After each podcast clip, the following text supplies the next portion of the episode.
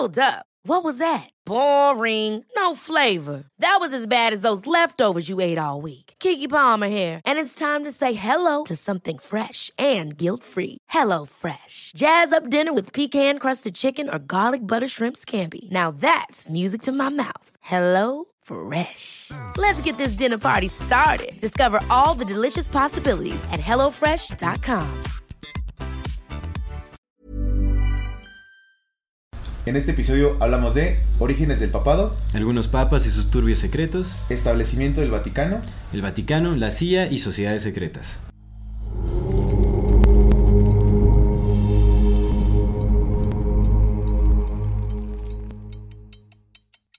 Bienvenidas todas las personas que nos ven y nos escuchan. Esto es Amor Fati. en la infinita brevedad del ser. Yo soy Aldo Acra. Yo soy César Jordán. El tema de hoy es el lado oscuro del Vaticano.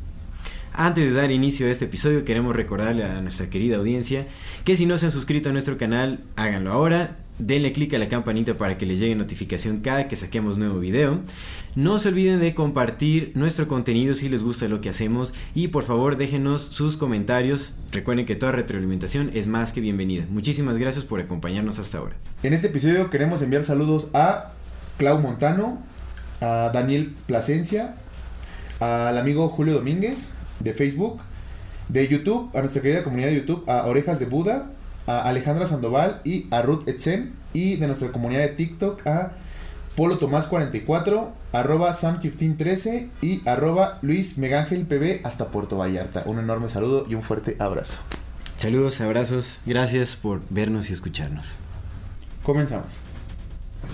Amigo, Hermano. bendecido lunes, bendito lunes. ¿Cómo está Así usted? es, muy bien, muchas gracias. Pues aquí dándole un día más. Un día más a la vida. Ujú, un- Hoy, estoy muy más. contento de que sea un día más, fíjate. Mira qué chévere, te cayó bien el descanso que te diste. Se fue a acampar aquí nuestro querido bien César. chingón, amigo. Bien chingón. Sí. ¿Y si acampaste, acampaste chido? ¿En tienda de ¿En campaña? tienda de campaña? Bien. Sí, sí, sí, sí, sí. Puse mi, mi tendido, me metí a la pinche tiendita, güey. Estaba el viento sonando todo lo que daba. Me hacía un rato ver las estrellas. Entonces fue, fue camping y no glamping. No, camping, camping, camping. camping. Muy bien, muy muy bien. bello, muy bello todo. Eh, de repente se nos olvida, amigo, de dónde venimos, ¿no? Y lo que somos y lo pequeñito que somos ante la inmensidad de todo, pero también lo grande que somos ante eso, güey. Sí. Hay que vaciar todo el contenido basura de nuestras mentes también Sí. y permitirnos ese, ese silencio que nos brinda la naturaleza. Pues ojalá que también las personas que nos ven, nos escuchan, tengan chance de darse ese espacio eh, de repente. Que nos inviten, ¿no? Que nos Que inviten. nos inviten, vamos, vamos, vamos. Unas buenas acampadas Sí, sí, jalamos. Sí, vamos, pero bellísimo, amigo, bellísimo el contacto con... Pues mira, todo es naturaleza, ¿no? A fin de cuentas, no, no estamos separados de la naturaleza, somos la naturaleza, pero el contacto con todo aquello que no es asfalto siempre es, es esclarecedor y retribuyente. ¿Y sabes qué me, qué me gustó muchísimo? Que no, había, no me había dado la oportunidad de experimentar. El abrazar una montaña, güey. La Mm. energía de las montañas es Es impresionante. pero machín, loco. O sea, Sí. esa, esa energía. Se siente cómo está vibrando por dentro el poder que tiene la montaña de no estar haciendo nada. De solo estar ahí. Ahora, imagínate las comunidades que se formaron dentro de las montañas. Ah, ya sé. Qué locura. Sí. O como George Van Tassel, ¿no? Que Ah, ¿Te acuerdas que, tenía su, tiene su- su, sí, su- sí, casa en una, de, de una- Big Rock? ¿sí, no? Ajá, Big Rock, ajá, Big una Rock. gran, bueno, es una roca, las montañas son formaciones rocosas. Sí, sí. Es sí, una no. energía muy especial. Sí, amigo. Pero, Pero bueno. Excelente. ¿eh? Cuando tengan la oportunidad, láncense. Háganlo. porque Sí. Pues ya, amigo. El tema del día de hoy, el lado oscuro del Vaticano. Pues miren, la verdad es que la controversialidad no va a terminar aquí en este podcast. Eh, este es un tema muy turbio, eh, realmente es, es hasta difícil de investigar, ¿eh? porque está muy cochambroso todo lo que se mueve en, en el Vaticano. Y bueno, antes también hay que mencionar que no, no queremos ofender las creencias religiosas de ninguna persona, pero para nada. Aquí lo que queremos hacer pues, es compartir pues lo que, eh, lo que investigamos, lo que leemos, ¿no? Lo que nos llega también de testimonios, de conversaciones, Ujú. etcétera. Pues justamente para dar cabida a la reflexión en nuestro día a día y que no nos traguemos todo lo que se nos da en los principales medios de comunicación o en, en, en- en aquello que ya está socialmente aceptado y establecido. Y es importante saber qué es lo que se mueve en el Vaticano, porque también lo, lo comento desde mi perspectiva y punto de vista personal. Eh, pues yo crecí en un hogar católico. Yo no, no me considero perteneciente a ninguna religión. Comparto muchos aspectos de distintas religiones o corrientes espirituales, lo que sea. Pero ya no me considero de ninguna religión. pero crecí en, en, un, en un hogar católico. Eh, principalmente mi padre era quien nos, digamos, nos eh, instruyó, como que nos fundamentó en, en, esta, en esta religión. Y a mí me impresiona mucho porque, bueno, mi padre siempre... Y es, es muy curioso, porque de hecho si tengo como esta tendencia de estudiar como lo oculto y sociedades secretas, todo este asunto es por mi padre, es una herencia digamos de mi padre porque él desde pequeño me, eh, eh, me expuso como a, pues a, toda esta cuestión de las de teorías de conspiración y todo ese rollo. Y él estudiaba mucho este tipo de cosas. Pues, eh, libros de esoterismo, tenía eh, conocimiento acerca de la francomasonería, varios libros que donde se estudiaba todo esto, extraterrestre, muchas de estas cosas. Es que estos temas son viejísimos, amigo. Ajá. Pero algo que me extraña es que él, por ejemplo, tenía al Vaticano como muy arriba. Pues él, al ser eh, religioso, considerarse católico, él decía, yo soy este, católico, apostólico, romano. así, lo hacía con mucha seguridad. Pero en realidad, pues eso contradecía todo lo que se supone que él iba en contra de, porque él, o sea, pues él hablaba de los Illuminati, de, pues justamente de este orden mundial, como de todo, cómo se está estableciendo todo, cómo van manipulando a las sociedades y todo esto. Pero a mí me sorprende que no haya estudiado a profundidad qué es lo que se mueve en el Vaticano, porque el Vaticano juega un papel importantísimo en justamente cómo se moldea la realidad en las sociedades. Tiene una gran influencia política en la mayoría de los países del mundo o los, los principales países, o los países de relevancia eh, geopolítica. Eh, y el Vaticano ejerce una gran influencia ahí y hay cosas súper turbias que suceden dentro. Lejos de influencia política hay cosas mucho más oscuras. Entonces, justamente por eso creo que es importante que todas las personas, sin importar como la, la creencia religiosa, pero incluyendo también a quienes se consideran católicos, sepan y se enteren de que hay cosas muy turbias sucediendo en esta institución que muchos han decidido eh, santificar, ¿me entiendes? O poner en un pedestal. Es como, ah, el Papa, no, el Papa, un gran ser, es un gran ser humano, eh, eh, dadivoso, caritativo, la cabeza de la Iglesia Católica, representante directo de Dios y Jesucristo, cuando en realidad es lo más probable y hacia donde apunta toda la información es que es todo lo contrario. Creo que tiene mucho que ver con la figura de Juan Pablo II. Juan Pablo II fue muy, muy relevante. Súper relevante y también fue Uno de los que más secretos tenía. una elección muy estratégica justamente porque la idea era, era ganar principalmente eh, em, como puntos estratégicos en Latinoamérica. Mm. Principalmente, bueno, era, era como... Em, Sí, o sea, fue, fue muy estratégica su, su, elección justamente porque querían infiltrarse ciertos grupos en Latinoamérica. Ahorita vamos a hablar qué show con todo eso. Por eso tantos viajes. Exactamente. Pues era super cuate de Marcial Maciel. Sí, no, y cuate, o sea, se reunió con los más grandes políticos de, de, la época y es súper interesante que el Vaticano se considere completamente apolítico. Sí, y eso no es cierto. Digo, hay fotografías, eso está a, la vista de todo el mundo, que tienen reuniones también así eh, eh, privadas con, con, los más grandes personajes políticos, exactamente con todos, los líderes, del país. Sí. Así es. Entonces, por eso es que el país del mundo. lejos de querer ofender la religión de las personas para nada, ¿no? Es más bien como dar a conocer algo que creemos que es importante y de relevancia para los creyentes de esta religión que ponen toda su fe en el papado y en el Vaticano, porque realmente hay que saber qué estamos alimentando con nuestras intenciones, nuestros pensamientos, nuestra fe, la fe es lo más poderoso que hay. Y si le estamos dando nuestra fe al, papado, al, Vaticano, hay que saber qué se está moviendo ahí. Eso yo lo considero importante y vamos a dejarlo como un punto de reflexión para las personas. Eh, ya decidirán, ustedes investiguen, vamos a dejar las fuentes donde estamos sacando esto, o sea, en fin. Ya ustedes trabajen su criterio y decidan qué quieren creer y qué no. Creo que cada vez más personas se van dando cuenta que hay que aprender a distinguir entre tener una religión y creer que las iglesias que, que contribuyen a esa religión son, son algo sagrado, porque no lo son. No lo son en absoluto. Exactamente. Están dirigidas por seres humanos, seres humanos que tienen vicios muy, bueno, quién sabe si son seres humanos. Quién sabe si son seres humanos, pero bueno, están dirigidas por seres que por seres, por seres que tienen sus propias agendas, amigo. Que son corrompibles, todos no somos que ver con la, con con lo, las figuras religiosas que te venden. Nada tiene que Exactamente.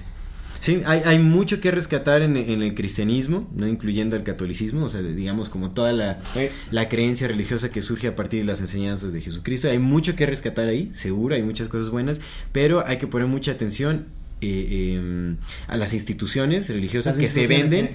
como justamente eh, designados de, de- de- de justicia divina, ¿no? O sea, son como los designios divinos y elecciones de Dios eh, para dirigir al pueblo y a las masas y pues eso no, No es cierto. no debe de ser así, no es cierto, exactamente. Sí, pero bueno, vamos a, vamos a comenzar, amigo.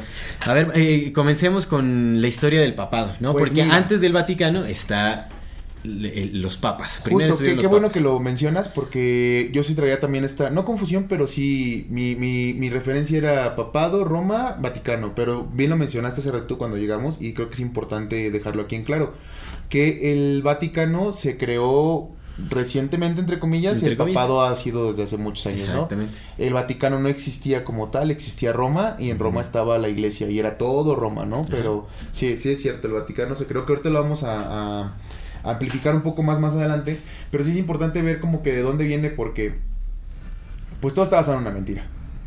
Y cuando algo está basado en una mentira, es muy difícil que todo lo que te venden como verdades también lo sean, ¿no? Y entonces el, el, el- sí, como tal, la institución de la iglesia romana católica y apostólica sí está basada en una mentira bien grande. Y la, la primera es, de entrada, que Pedro nunca fue papa, ¿no? Sí, porque se, se dice, ¿no? Dentro de los registros históricos se, se dice que se considera a San Pedro El primer papa. el primer papa. Y no fue así, no fue así, ni Pedro ni siquiera fue, no fue nada, o sea, bueno, si fue, fue apóstol, pues, si fue San. Pedro y todo lo que quieras, pero no fue, digamos que no tuvo una, un cargo eclesiástico alguno porque no había iglesia alguna que existiera cuando Pedro estaba, los cristianos estaban siendo perseguidos y masacrados, no tenían el momento para sentarse y decir, ah, ok, vamos a crear una institución que haga esto y que haga aquello. A San que- Pedro lo mataron, ¿cierto? Sí, lo mataron. Que ahí te va otra vez. Ujú. ¿Por, qué, por qué todo estaba siendo una mentira? Porque a San Pedro, por todo lo que se sabe, por los últimos ha- hallazgos eh, y por también la misma Biblia de lo que habla, de todo lo que representan, todo lo que leen, la- lo que las cartas mencionan, en ningún momento se hay como como algún registro histórico o al- algo que se le asimile, se le asemeje al hecho de que, de que Pedro estuvo en Roma en el momento en que según murió y que fue crucificado boca abajo con en el en el En el Coliseo. en el Coliseo. en el Coliseo En el Coliseo. romano, no hay, sí. no hay, no hay como evidencia. O sea, lo que, ni siquiera en las cartas que mandaron entre ellos no se menciona a Pedro, no se menciona nada. Y lo que se dice es que los huesos de Pedro están enterrados bajo el Vaticano. Pero lo que se, lo- también, o sea, la evidencia es como de, ok, en primera, parece que ni siquiera vino a Roma porque nadie habla de la, de la presencia de Pedro en las miles, en muchas cartas de las que hay en esos periodos que se mandaban entre la gente que estaba ahí, incluyendo las cartas de Pablo que están escritas por su propia mano que era contemporáneo de Pedro, nunca lo menciona. Entonces, eh, de entrada Pedro ni siquiera se puede que no haya estado ahí y si hubiera muerto en la manera en que dice que murió, lo más probable es que hubieran echado sus huesos al Tíber como lo hacían con todos, porque no era como no era como que ah, tenemos a Pedro el discípulo de Jesús, tenemos un cristiano más, chingatelo. Ujú. Era igual para todos. Sí, no- le van a dar No era una figura relevante. Entonces, esos huesos se fueron al Tíber, si es que estuvo ahí, y no están, evidentemente no están enterrados bajo el bajo, bajo El Vaticano. el Vaticano. Y si, lo, si hubiera muerto ahí y no hubieran echado sus huesos al Tíber, lo hubieran echado a fosa común, también no hubieran podido sacar sus huesos porque los que hubieran podido sacar sus huesos eran otros cristianos que se hubieran arriesgado a decir, ah, tú eres cristiano, pues vas para allá también. Entonces, eso es como de entrada, ¿no? Los restos de Pedro no están ahí. Cuando se hizo una investigación para, por, mandada por un padre, por el padre Prío XII, que nombró un equipo para hacer la investigación, lo que encontraron fue- fueron restos de una, de una persona, pero en, esos, en, esa, en esa vasija donde encontraron restos de una persona de 60 años que dijeron que eran los huesos de Pedro, también había huesos de león, había huesos de buey, de ratón y de león. Entonces, solamente encontré, y hue- huesos de personas jóvenes. Entonces, es que es lo que se dice, que también hubo investigación y que en esa investigación encontraron los restos de San Pedro. Y no es así. Se empezó a hablar de los primeros papas a partir del año 180.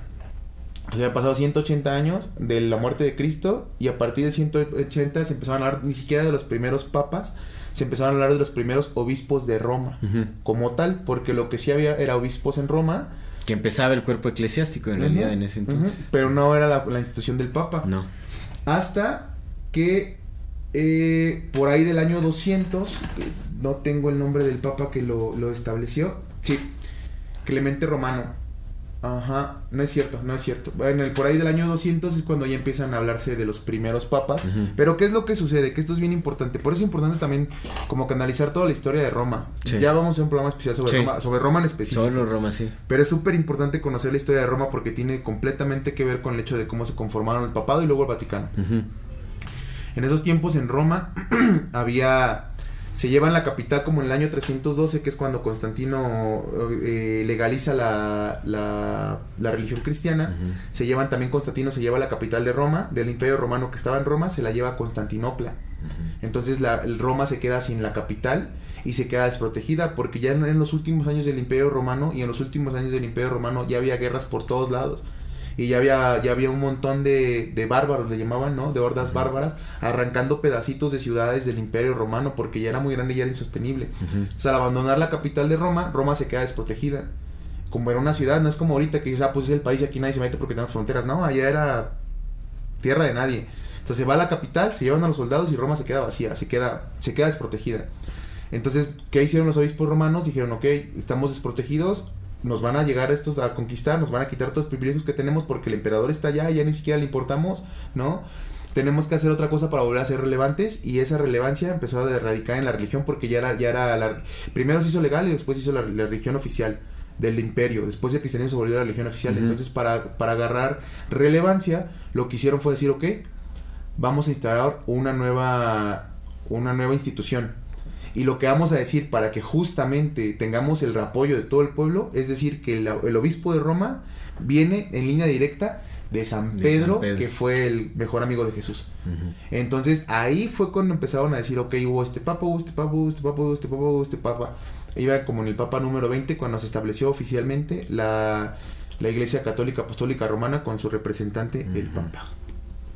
Entonces, otra vez, todo estaba en una mentira. Ni San Pedro fue papa, ni San Pedro fue, ni siquiera el obispo, no era nada, no tenía nada, nada de eclesiástico. Sus restos no están bajo el Vaticano. Y el Vaticano, como bueno, el, el papado como tal se, ins- se instauró como en el año 200 aproximadamente, después ya de varios pontífices. Sí, Y ahí sí. es cuando empieza, digamos que la. La, la historia como, como tal oficial del papado, a partir del año 200, 250 más o menos de nuestra era. Ok, ¿con, con quién empieza entonces el, digamos, No este- tengo el nombre. Porque no, empie- no empieza, pero digamos que, mira, por ejemplo, ahí te va. Pero ahí, ahí entra en función también este Constantino el Grande, ¿no? Y, y- Sí, te digo que Constantino se lleva a la capital a. Constantinopla, de Roma a Ajá. Constantinopla, y Constantino legaliza el cristianismo en el concilio de Nicea. Lo legaliza. él ni siquiera era cristiano. Se volvió cristiano hasta el momento de su muerte por recomendación del que era su, su, su pontífice, pues su... San Silvestre era, ¿no? Bueno, quien le dicen, San- él lo, lo coronó, le dio una coronación a, a Constantino. Pero se- es, de hecho se sabe que este Constantino era más bien, tenía creencias paganas, él adoraba al sol. Sí, sí, sí. Él realmente no... Se convirtió hasta el momento de morir. Y fue Ajá. porque le dijeron, Bueno, "Mira, si te conviertes... Más te bien fue como como-". una- un nombramiento eh, de la iglesia. Sí. Pero realmente eso no, no, no quiere decir que él haya sido El emperador que, que hizo oficial la religión cristiana como la del imperio fue Tiberio en el 412. Mm. O sea, muchos años después de Constantino. No tanto, poco tantos años, pero no fue Constantino. Pero eso fue. El punto es que también para que eh, el papado tuviera su relevancia política tampoco empezó desde el principio. Fue una... Es que es una evolución y tiene que mucho que ver con el, el ir checando cómo fue creciendo y decreciendo el imperio romano y cómo se fue separando en pequeños otros imperios, ¿no? Porque todo tiene que ver con el papado y ahorita el Vaticano. Siempre, desde sus inicios, ha sido una cuestión política. Sí, Desde el principio. desde el inicio. no tiene nada que ver con la religión, güey. La religión nada más es una excusa para poder decir, ok, de aquí agarramos nuestro poder. Pero todo tiene que ver con la con el con el- la política, amigo, con el poder político, social y económico. El papado era riquísimo.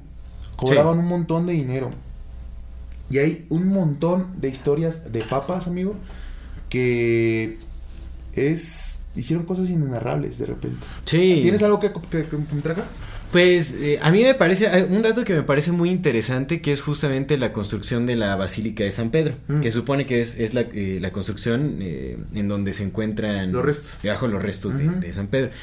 Eso me parece muy curioso, porque no sé, creo, si no, si no me equivoco, y ya me corregirán o algo así, el levantar una estructura encima de los restos de alguien es parte de un ritual también. O sea, tiene, tiene cierta significancia Mm. como energética.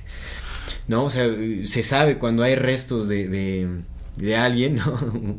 De, debajo de, de, una locación, pues tiene, tiene, tiene cierto significado. Y me parece muy curioso. O, obviamente aquí podríamos decir, bueno, pues es como, ¿no? Para, para eh, eh, honrar, eh, no digamos la muerte de San Pedro, lo que quieras. Pero en fin, ya cuando vayamos viendo el, los motivos verdaderos del Vaticano, qué es lo que hace, qué, qué, está sucediendo ahí, pues esto puede tener cierta relevancia. me, me, gustaría meterme a investigar más acerca de este tipo de rituales para poder decirlo con mayor certeza, pero me parecen muy curiosos. Y fue Constantino quien levantó esta, esta basílica de, de San Pedro. Obviamente se le fueron haciendo después ya modificaciones y ajustes y, todo lo que quieras, ¿no? Ya que se establece. Bueno, en, en, el proceso antes de que se estableciera el, el, el Vaticano también. Y eh, pues realmente no, o sea, de, de, de, la historia del papado, pues. Esos son los orígenes. Esos son los orígenes. Son los porque orígenes. no, espérate, traigo un montón de, de cosas con el. Porque podemos mencionar también algo, algo controversial, o sea, no sé si es. De, bueno, se, se habla mucho sobre los Borgia, ¿no? La familia de los Borgia y todo eso que. Uh -huh. Eh, fue el, el, bueno, hay, hay, hay como un dato histórico muy pero muy controversial sobre una fiesta que se llevó un, un 30 de octubre en 1500, bueno, en el, a inicios del, del siglo XVI. Ajá que llevó a cabo el hijo de el Papa, creo que Pablo VI me parece. el, ah, no, el, el Alex, al, Alejandro VI. Alejandro VI que era Rodrigo Borgia. Borgia. Ajá. Uh -huh. El hijo, César Borgia, sí. que era cardenal. Sí, sí. De, ¿No? llevó a, bueno, hay documentos históricos que relatan sí. que hizo una fiesta que le llamó el, bal, el ballet de las nueces el ballet de las nueces, mm. o en inglés de the, the, Ballet of Chestnuts, que se llamaba, Castañas. De, de castañas, de las castañas, de las exactamente, castañas, sí, de las sí, castañas. Sí, sí. En donde fue una, una fiesta en donde pues participaron muchísimos miembros de, de la iglesia católica y se lleva, fue muy controversial porque de invitadas especiales tuvieron a 50 prostitutas. 50 prostitutas. De las cuales todos mm, digamos, tuvieron ahí actividad sexual. Pero es que estaba el Papa, estaba su hijo y estaba su hija. Ajá. Más todos estos altos funcionarios de, de Roma y las uh -huh. 50 prostitutas. Exactamente. Y se dice que incluso dentro de esta fiesta se llevó a cabo un concurso liderado por, por uh -huh. el cardenal Borgia, que quien más tuviera actividad sexual eh, ganaba y uh -huh. recibían ciertos premios que fueron entregados por este mismo personaje. Uh -huh. ¿no? Entonces ahí vemos que realmente el, el, papado tiene un historial nada limpio. Además de que también hay muchas historias de, de poder de las castañas porque había un concurso para levantar castañas del suelo sin usar ah, ni las manos ni la boca. Ni la, sí, sí, sí, exactamente. Eh, sí, sí, sí, sí, sí. Este podcast es posible gracias al trabajo de un gran número de personas que invertimos nuestro esfuerzo, tiempo y recursos para llevarlo a cabo. Tenemos planes a futuro y deseamos seguir creciendo para ofrecerles un mejor contenido, pero para esto necesitamos de su apoyo. Así que si les es posible pueden dejarnos una donación por PayPal al enlace que dejaremos en la descripción de este video. Si no les es posible, recuerden que compartiendo nuestro contenido también nos ayudan bastante. Amamos lo que hacemos y agradecemos mucho su compañía. Muchas gracias por acompañarnos y seguirnos durante este y otros episodios. Continuamos. Ve, ve esto, Del ve papado. esto. Te voy a contar nada más algunos, algunos nada más como por, por nombrar, amigo, porque de verdad que la historia es, mira, es, es fascinante ver cómo se fue cómo se fue, cómo fueron empezando a ganar poder, lo perdieron, lo volvieron a ganar, lo volvieron a perder, lo volvieron a ganar y luego ya se, se descontroló y nunca lo perdieron nunca No, más. y aparte es una historia de mucho conflicto también en, entre la misma iglesia, ¿no? Como muchos intereses de por medio y muertes. Sí, sí, sí. Mira, envenenamientos. Ahí te va esto, mira. El, en el año 762, eh, lo que hizo fue, bueno, te voy a contar algunas historias de, de, papas que se murieron. En el año 762 al Papa Pablo I lo atraparon porque pues era una guerra de poderes, entonces te pone a ti como papa, pero luego había otra facción en la misma Roma de otra familia poderosa que decía, no, yo quiero a mi papa. Entonces cuando ellos ganaban, te agarraban a ti y te decían, pues ya perdiste, mi hijo. Entonces uh -huh. hubo ahí un montón numerosos papas que a los que los asesinaron, a los que les sacaron los ojos, les cortaron la yugular, los mataron de hambre. Ahí te va esta, esta historia. Esa historia está muy. Muy, muy escabrosa. Uh, ¿Dónde está? Y es que aparte es tan compleja toda esta historia que, vaya, es muy, muy profundo. La verdad a mí no me dio tiempo de estudiar muchísimas cosas que me hubiera gustado estudiar más a profundidad. Pero hay que mencionar que esta es la parte 1 sí, del lado sí, oscuro sí. del Vaticano. Ajá, esta es la primera parte, ya estaremos profundizando más en muchos temas que probablemente nos falte de tocar aquí en, en este episodio. Pero es que es súper, súper compleja la historia del Vaticano y del papado. Completamente, amigo. Pero sí podemos ver que es una historia de muchísimo conflicto, que obviamente contradice por completo todas las enseñanzas que supuestamente quiere compartir la, la religión católica. Lo contradice todo. Está muy, está muy feo, mira, no, no, no encuentro mi, mi anécdota, no sé Ajá. si no se guardó o qué pasó, pero te la voy a, te la voy a contar con lo que me acuerdo, porque Órale. tenía los nombres y todo, porque pues, sí era importante como mencionarlo. Pero bueno, la, la historia está, está ahí y lo pueden buscar.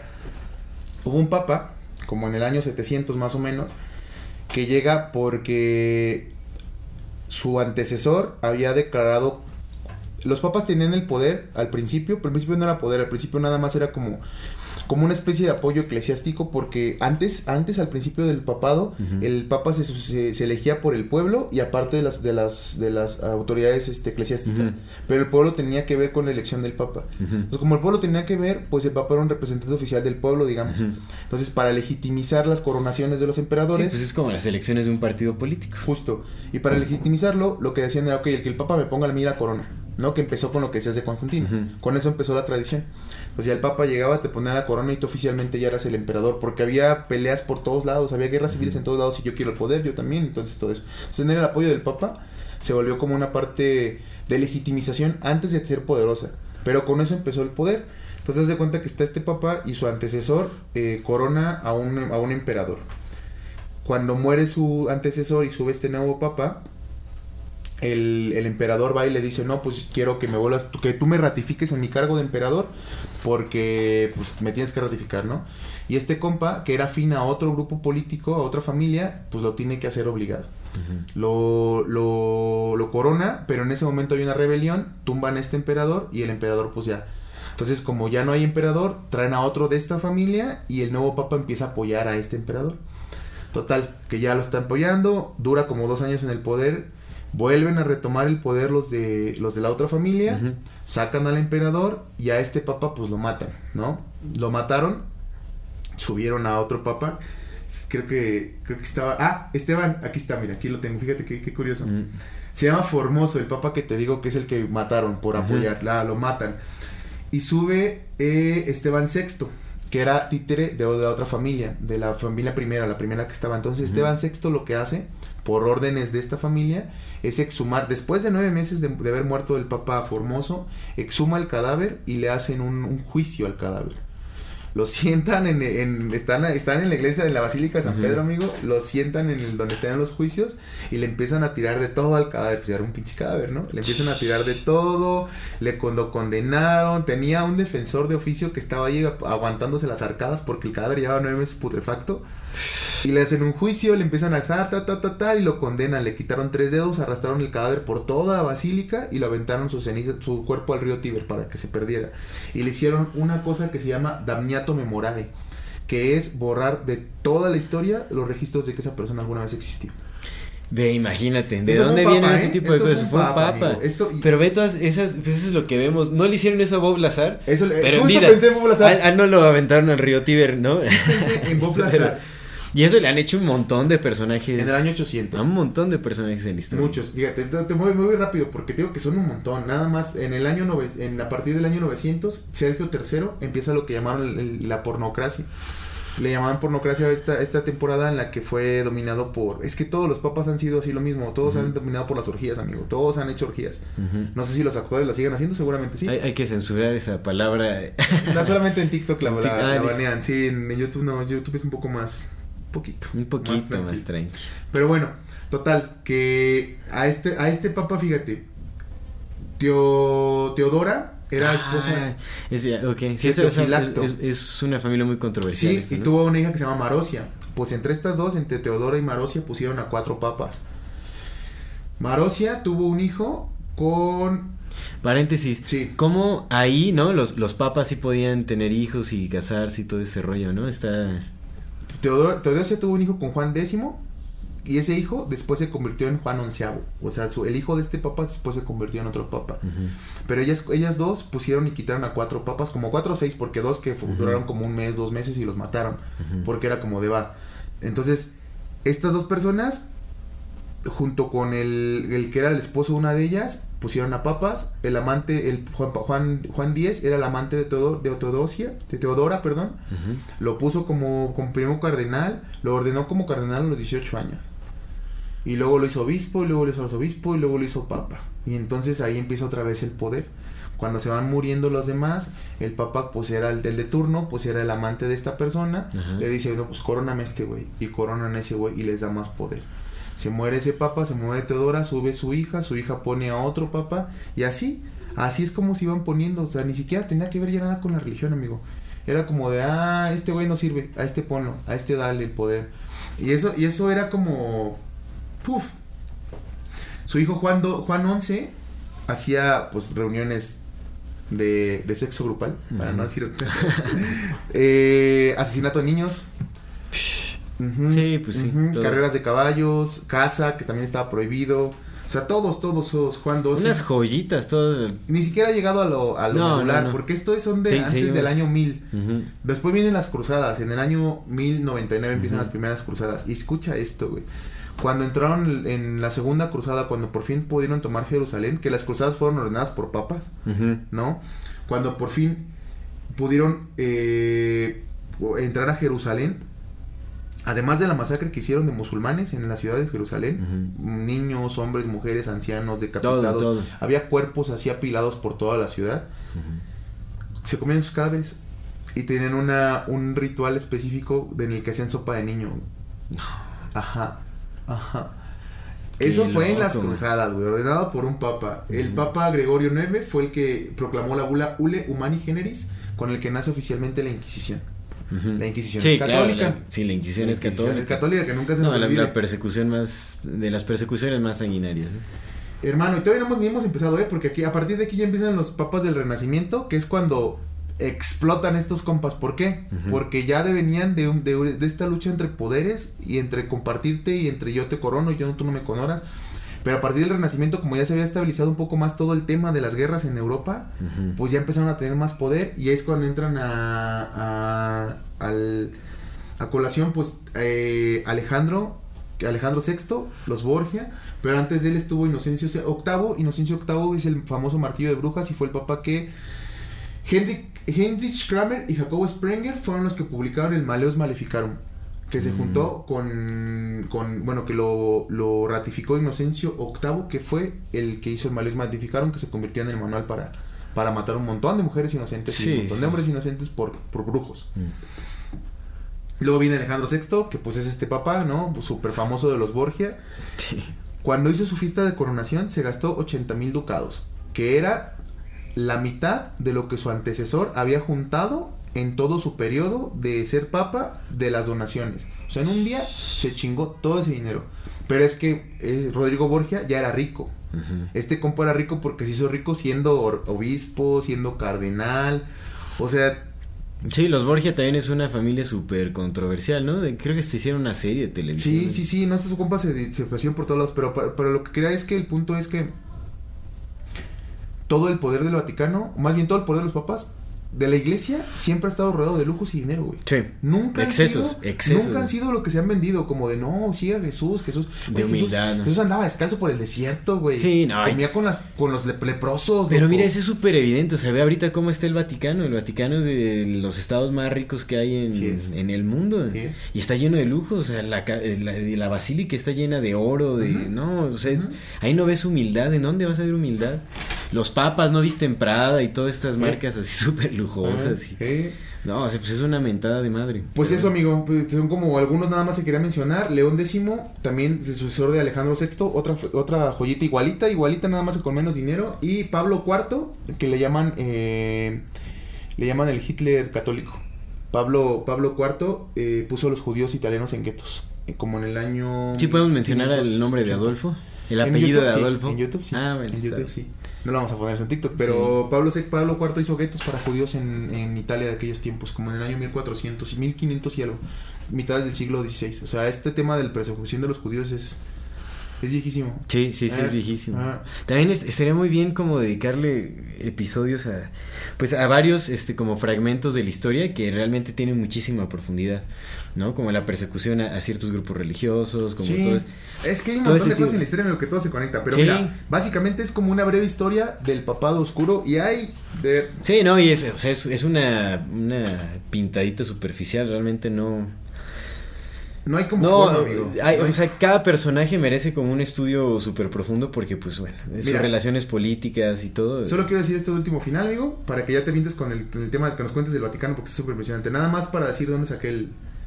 El libro se llama Historia oculta de los papas de Javier García Blanco. Son 400 Historia oculta páginas de de, puros papas haciendo cosas bien horrendas. Ese símbolo de la llave que tienes ahí es un símbolo jesuita, de hecho. Órale. Y está en muchos Y lados. es bien simbólico. Las llaves la del llave. papado, sí, sí, sí, la es súper se simbólico, sabe, se, se la, te la- se la daban los Tiene, ay, vamos a hacer, bueno, no sé, no sé, estoy confundido, hay mucha información que está revoloteando en mi cabeza en este momento, pero ya, ya decidiremos qué, qué subtemas metemos en el episodio de Lado Oscuro del, de- Vaticano del. Vaticano II, ¿no? Podemos hacer hasta cuatro episodios del lado oscuro del Vaticano y no acabaríamos. Sí, no, podemos hacer muchísimos, pero ya veremos cuál es el que sí, a mí me gustaría mucho hablar de simbología, Muchísimo. y a profundizar porque, uff, ahí hay muchísimas cosas, pero Pero bueno. bueno, esto, esto lo saqué de esa Historia oculta de los papas eh, de Javier García Blanco y hay como 40 libros que te hablan de la historia de los papas y todos con datos bien horrendos del papado. Pero sí, horrendos. exactamente, sí, no, no estamos hablando ni de teorías, ni de No, gente no, que intenta llamar la atención. o- Eso es histórico, ahí está. Son datos históricos, están Sí. ahí. Pero mira, es que por eso es que es importante hablar de todo eso, porque realmente, o sea, de muchas personas que y familias que conozco que son profesantes de- de- o practicantes de la religión católica, desconocen por completo la historia de la máxima institución que... Que lo es que lo representa exactamente. Entonces es súper importante saber de dónde viene todo eso, porque la historia del papá es una historia de conflicto, de abusos, de excesos, de intereses políticos, de ambición. De ahí nace. De venganza. De venganza, de ahí nace y eso no ha terminado.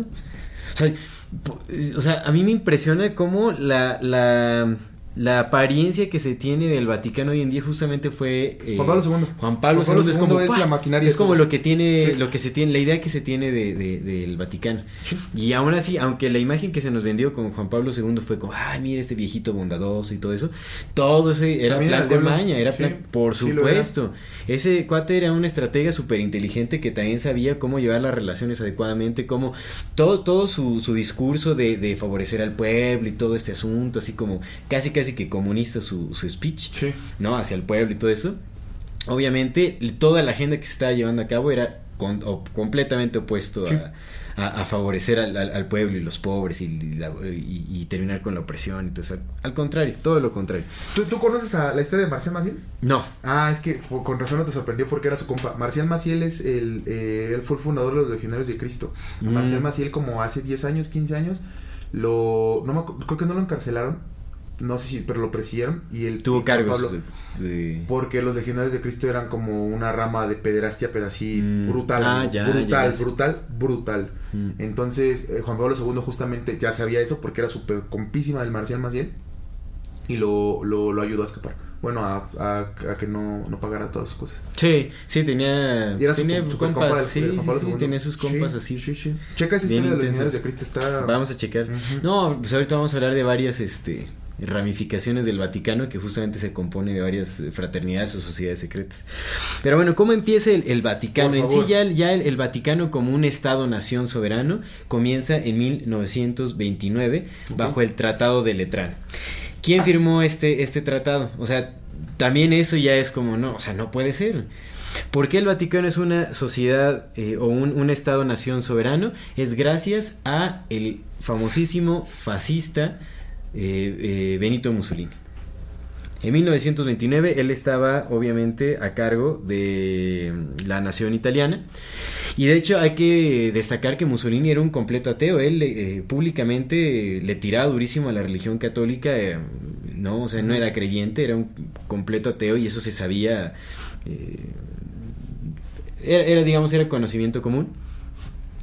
Hasta que después, como es- estaba perdiendo popularidad también con eh, justamente con estos grupos eh, religiosos de, catolicismo, estaba, estaba ganando como digamos eh, eh, estaba creciendo mucho la religión católica y pues obviamente él al ser ateo estaba perdiendo como muchísima... de em, eh, ¿Cómo se le llama esto? Cuando pierdes este simpatía, pierdes popularidad, exactamente, pierdes popularidad, se me fue la palabra. Estaba perdiendo muchísima popularidad. Entonces él se le ocurrió justamente llegar y establecer un acuerdo con, eh, con el papado para eh, ganar popularidad, o sea, ganarse a todo este público católico, ¿no? Y, poder seguir, eh, digamos, continuar en, su en, su establecimiento fascista. Entonces, justamente de, eso se trata eh, los, los, tratados de Letrán, entonces, en donde estos firmados se trataron, en, se firmaron entre Mussolini y el, el cardenal Gasparri. En ese entonces estaba el Papa Pablo XXIII, me parece que estaba ahí. Hay un montón de papas. Hay muchísimos papas. Sí. creo que sí era este, este el Papa Pablo XXIII. Pero bueno, en fin. Eh, a mí me parece interesantísimo, ¿no? Que nadie sepa o que no sea del conocimiento común que el Vaticano surge a partir de, un acuerdo con el gobierno fascista de Mussolini. Obviamente Mussolini mató a muchísima gente inocente, era pues compa del buen Adolfo Hitler. ¿Sabes por qué se llama Benito? No, ¿por qué? Por Benito Juárez. ¿A poco? Porque su papá era admirador de Benito Juárez. Pero Benito Juárez era masón. Sí, exactamente. Él viene de la, de la francomasonería, exactamente. Como que tan desconocido, ¿no era? No, no, no, no, sí tenía. Mira qué locura. Sí, no, no sabía eso. y ahí se siguen uniendo lazos. datos que neta, güey, van Tiene muchísimo que ver. por supuesto, por supuesto. Sí, sí. Y bueno, y esto también nos, nos, va a dejar ver, o sea, porque, o sea, este, este acuerdo entre fascistas y, y la religión católica, pues no termina ahí. Es un acuerdo que se perpetúa y que también se, se deja ver más adelante con el partido nazi alemán, los nazis, los nazis ¿no? Más adelante. Entonces, a mí me parece muy, muy curioso esto, porque, bueno, obviamente los tratados de Letrán le daban completa, completa libertad al Vaticano de desarrollarse como, como quisieran. O sea, básicamente que les permitió tener eh, su, su, su, propio gabinete, su, su propio cuerpo gubernamental, que le llaman The Holy See, o el, eh, la, digamos, la traducción lateral, literal sería mm, el Sagrado Ver. ¿No? Algo así sería. me parece muy interesante porque es, hace referencia como a este ojo que todo lo ve. El ojo que todo lo ve. Ajá, y ahorita vamos a ver por qué, porque esto tiene una... Eh, eh, ¿no? O sea, obviamente el, cuerpo gubernamental del Vaticano tiene una relación directa con la CIA. Pues es que si eres un país, amigo, también, eso es muy importante saberlo. Como, como es un país, ellos pueden eh, expedir sus propios pasaportes diplomáticos. Exactamente. Tienen su propio, o sea, tienen su propio cuerpo gubernamental, tienen su propio banco, no pagan impuestos para nada, no eh, tienen su propio ejército, es un ejército suizo. un ejército, una iglesia? Exactamente, con entrenamiento militar eh, este, suizo. Tienen eh, bueno, obviamente tiene sus, propias leyes, sus, o sea, definitivamente tiene como su propia constitución, por así decirlo. Tienen, eh, han hecho más de 147 acuerdos con otras naciones en el mundo. Eso, o sea, que digan que son apolíticos, que no tienen influencia, es, es, una, es una barra basada. O sea, tiene su propio gobierno que ya ha firmado muchísimos acuerdos eh, a lo largo de la historia. Y eh, tiene también, ¿sabes? ¿Sabes? Eso me parece impresionante. Tienen 84 kilómetros de estantes con documentos secretos.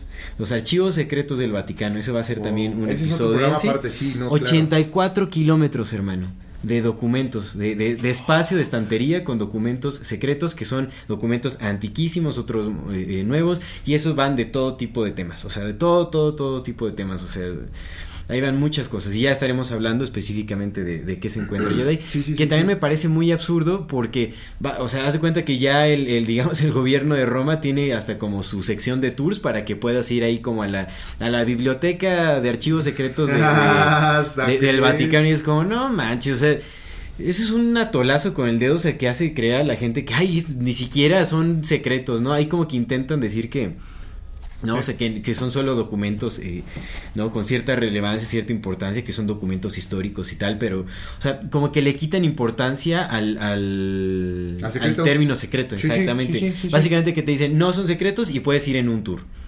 ¿No? Y es como, no, o sea, neta, neta, me parece, o sea, me, me, siento mal de que seamos tan tontos como sociedad y que realmente nos comamos todo eso y que nos, nos traten así como pues como... Pues es que te lo comes, o sea, ¿cómo te van a tratar si lo crees? como tarugos nos tratan, pero mal, así mal plan. Y nosotros como, ah, sí, ¿no? Y ya imagino a toda la gente comprando su ticket de tour para ver los archivos secretos del Vaticano, ¿no? Entonces como, uy, sí, mira, aquí están. Ah, no, sí, mira, qué bonito. No dice nada de extraterrestre, ni dice nada. No, no tienen el cronovisor. No tienen el cronovisor, sí. Que eso está loquísimo. O sea, de hecho, si, pues era, era un, un exorcista el, el eh, Pellegrino Ernetti. o sea, el padre Pellegrino Ernetti. Y, tiene mucho sentido de que haya científicos del partido N alemán que lo hayan auxiliado en desarrollar esta tecnología. Porque ahorita vamos a ver que. Ahorita vamos a llegar al punto de, de, los nastis con, con, el Vaticano que está también bien horrible. Exactamente. Pero digamos, bueno, la, historia del Vaticano. Pero, ¿sabes qué me, se me hace rápido? Nada más que se me hace muy curioso. Cómo cultural y socialmente el, el estigma que tenemos para los musulmanes de justo eso de no es que los musulmanes y su guerra santa y lo cómo hacen y que destruyen y sabes y es como dude el Vaticano está haciendo un chingo de cosas que tú ni te enteras sí y ha hecho ha hecho cosas mucho peores y están haciendo ahorita pues tiene mucho que ver con la principal agenda del nuevo orden es realmente lo que están haciendo. El Vaticano juega un papel importantísimo. Sí. Y, y en estos tiempos o sea que es, es con el, el, actual eh, papa que es Bregolio sí, es. es... Mm, no, el Bergoglio, Bergoglio. Bergoglio. Bergoglio. Ajá, el, el Papa, que le llaman el, Papa Francisco. ¿De dónde vienen? Son, son como denominaciones de, de, apóstoles o de dónde vienen como los, nombres? Ajá. De santos. De santos. Tú eliges tu nombre. Tu nombre de santo. Con el que más afín. Sí, te sientes. Está bien como tu animal espiritual. Está bien. Y, o sea, a mí, a mí, ya, ya esto me deja ver, o sea, que el Vaticano es una nación completamente corrupta, con intereses fascistas, obviamente. ¿De dónde nace? ¿De dónde viene? ¿No? Y, pueden investigarlo, toda esta información está ahí, o se investiguen los, no, los, no iba a salir algo bueno de, toda esta historia que te Sí, no, no, para nada. Obviamente ahí hay ambición, hay interés, ¿por qué también los intereses de, de ser una, una nación, estado soberana del, del, del papado? O sea, ¿por qué convertirse en el Vaticano? Es el único, es el único, es, es, la única iglesia que tiene un país. Exactamente. ¿Sí? Sí, sí, sí. Está está súper. ¿Sabes qué? Me, me, a mí me hace mucho ruido y siempre me ha hecho mucho ruido. Nunca lo había entendido. Ahora ya lo entiendo todo, pero de niño siempre me hizo un montón de ruido. ¿Por qué fregados decía, somos una santa iglesia católica apostólica romana? Y pues ya lo entiendo todo, güey. ¿Por qué seguimos siendo Roma? Sí, exactamente. El nombre del Vaticano me parece algo muy extraño. Realmente el significado que se le da comúnmente es, eh, no recuerdo si es como lugar que está al lado del río Tíber o ahí son como, hay varios como significados que están como, son los más comunes. Pero si desglosas la palabra, que está en latín. Hay, eh, bueno, una denominación que le da el doctor Alberto Rivera en, en 1984. Él dice que Vati en latín significa, eh, tiene varios significados, pero de los más, eh, digamos como más este, atinados, son, eh, tienen que ver con adivinador o adivinación. Ah, como la capacidad, exactamente, con la capacidad de, de ver. De anticipar el futuro, de ver, exacto, de ver más allá. Ajá. En, en inglés es como, ¿cómo le llaman? Soothsayer, algo así le llaman. Pero sí, es, tiene que ver con adivinación. Entonces él y, y, y Can Mira, Can, también estuve, es que estuve investigando sobre qué significaba y hay personas que dicen que Can también en latín significa perro, dragón, serpiente. Tiene, o sea, tiene varias, tiene varias. O sea, en, mm. esa parte de Can es como. Varias aserciones. Ah, exactamente, que puede ser como la, serpiente adivinadora, varios le dicen. Pero bueno, lo que dice el doctor Alberto Rivera es que lo que significa el Vaticano o Vaticanus es em, centro de adivinación. ¿No? Y esto también deja ver porque, bueno, hay... hay... Por el cronovisor, No, no, por muchas cosas, realmente por muchos rituales que se llevan a cabo en, en, esa, en esa iglesia. Y ahorita vamos a ver por qué. Porque de hecho hay muchas fraternidades que son ramificaciones del Vaticano. Pero empecemos con la historia de la relación con la CIA. Ajá. Sí, porque ahí también surge todo. Pues es que viene desde antes. Mira, para hablar del Vaticano también tienes que hablar del, del partido nazi en, en la Segunda Guerra Mundial. Porque sí. lo, el Vaticano nunca se, nunca se promulgó en contra. No. Primero, nunca estuvo en contra, ¿eh? Pero justamente ahí voy porque de ahí nace la relación con la CIA. Sí, sí. Justamente antes, antes de la, o a inicios de la, de la Segunda, De la Guerra, Segunda Mundial. Guerra Mundial. Exactamente. Y eh, eh, bueno, ¿cómo, ¿cómo nace esta relación de, de la CIA con, con el Vaticano? Pues surge a partir del el general Donovan, creo que es William Donovan, me parece que se llama, que eh, fue coronado, recibió una coronación que es como uno, el, eh, una- un título de los más elevados en el Vaticano, que es la coronación de San Silvestre, que solo mm, como tres personas la han recibido en, en, en la historia. Bueno, de hecho, Historia el, es historia reciente. Bueno, no sé ahorita, porque el artículo que leí era como de finales de los noventas. ¿no? Que un artículo súper completo que habla justamente de la relación de la, de la CIA con, con el Vaticano. Sí. Entonces ahorita quién sabe si ya, ya alguien más haya- ha recibido la coronación de San, Silvestre, de San Silvestre, pero hay que ver ese tipo de cosas, porque se supone que estas coronaciones y estos rituales o sea, pues no son tan, tan secretos, están ahí, están como también en los registros, digo, no lo dicen a, a viva voz, pero está ahí. Entonces, quien le dio esta, esta coronación al general Donovan fue el padre Félix Morleón, que también es un personaje por ahí controversial. Digo, cada personaje aquí mencionado merece ahí como Su propio programa, amigo. su propio programa. Fácil. en serio, eh, te lo Fácil, juro. es- sí, o sea, sí, tiene sí, un montón de cosas por ahí. Sí. Ahora, ¿qué pasa con este general Donovan? Él sirvió para lo que eh, antecede a la CIA, y que es el, el, or- el organismo... La ONS, ¿no? La OSS. OSS. En inglés, OSS. la OSS, que es Office of Strategic Services. Y aparte el simbolismo, güey. OSS. Sí, la OSS. SS, güey. Sí, no, exactamente. Sí, sí, esa es una... Dude, si estoy peleando contra esos güeyes, me separo lo más que pueda de ellos. ¿No? Sí, sí, sí, no, no, no. Y aquí hicieron una, una, una alianza que recibió el... Ah, mira, el, el padre Félix Morleón fue el fundador de el Centro de Inteligencia de, eh, em, del Vaticano, que se llama Prodeo. Prodeo es como la CIA del Vaticano. Y eso se sabe. Eso O sea, te está quería comentar que hablabas de la, de la biblioteca. Es que aparte el Vaticano tiene tecnología bien impresionante. Sí. Eso, es- eso es cosas que la gente no sabe, pero el Vaticano tiene una tecnología bien Sí, impresionante. sí, Es una iglesia, es la iglesia, güey. ¿Para qué la quiere? De hecho, no hace, no hace poco eh, eh, construyeron un telescopio que se llama Lucifer y creo que fue con patrocinio jesuita. Ahorita vamos a hablar de los jesuitas brevemente porque un telescopio que se llama Lucifer Sí al creo. lado del Vaticano, me Sí parece te que creo, está la sí te creo, completamente. Ajá. Completamente te creo. sí, No, no, es cierto, ahí está, es lo se es puede que encontrar. harían. Es que sí, güey. Sí, mira. no, es, es una, Sí, es, es algo una que van a hacer, amigo, completamente. Sí, sí, sí, sí, es una... Ahorita hay, hay un descaro impresionante en el, en el Vaticano y nadie lo está viendo. No, o sea, eh, pero bueno. Güey, El, el, el gorrito que tienen los, los papas, el, no me acuerdo cómo se llama, esta cosa, es muy, muy parecido al que usaban los faraones egipcios. El turbante. Ah, eso tiene simbología, es representa una deidad pagana, es como un pescado, un pez por ahí, pero bueno, no- Y no se parece mucho eso. a los mismos sombreros que traía los Anunnakis. Ah, también. Sí, sí, sí, no, es, es- híjole, es que ahorita estamos apenas tocando las superficies mucho. Digo, yo te digo que tengo la cabeza como No, muy no se- revuelta no se porque puede, hay muchísimas Sí. conexiones, muchísimas conexiones. Bueno, ahora, Sí. este, este general Will Donovan eh, eh, recibió la, la- la coronación de, eh, del- de lo más alto del Vaticano, que es el- la coronación de San Silvestre, con un miembro del Vaticano, por el padre eh, Félix Morrión, que fue el fundador de Prodeo, que es como el centro de inteligencia del Vaticano. Ahora, el general Donovan eh, trabajó, bueno, fue el director de la OSS.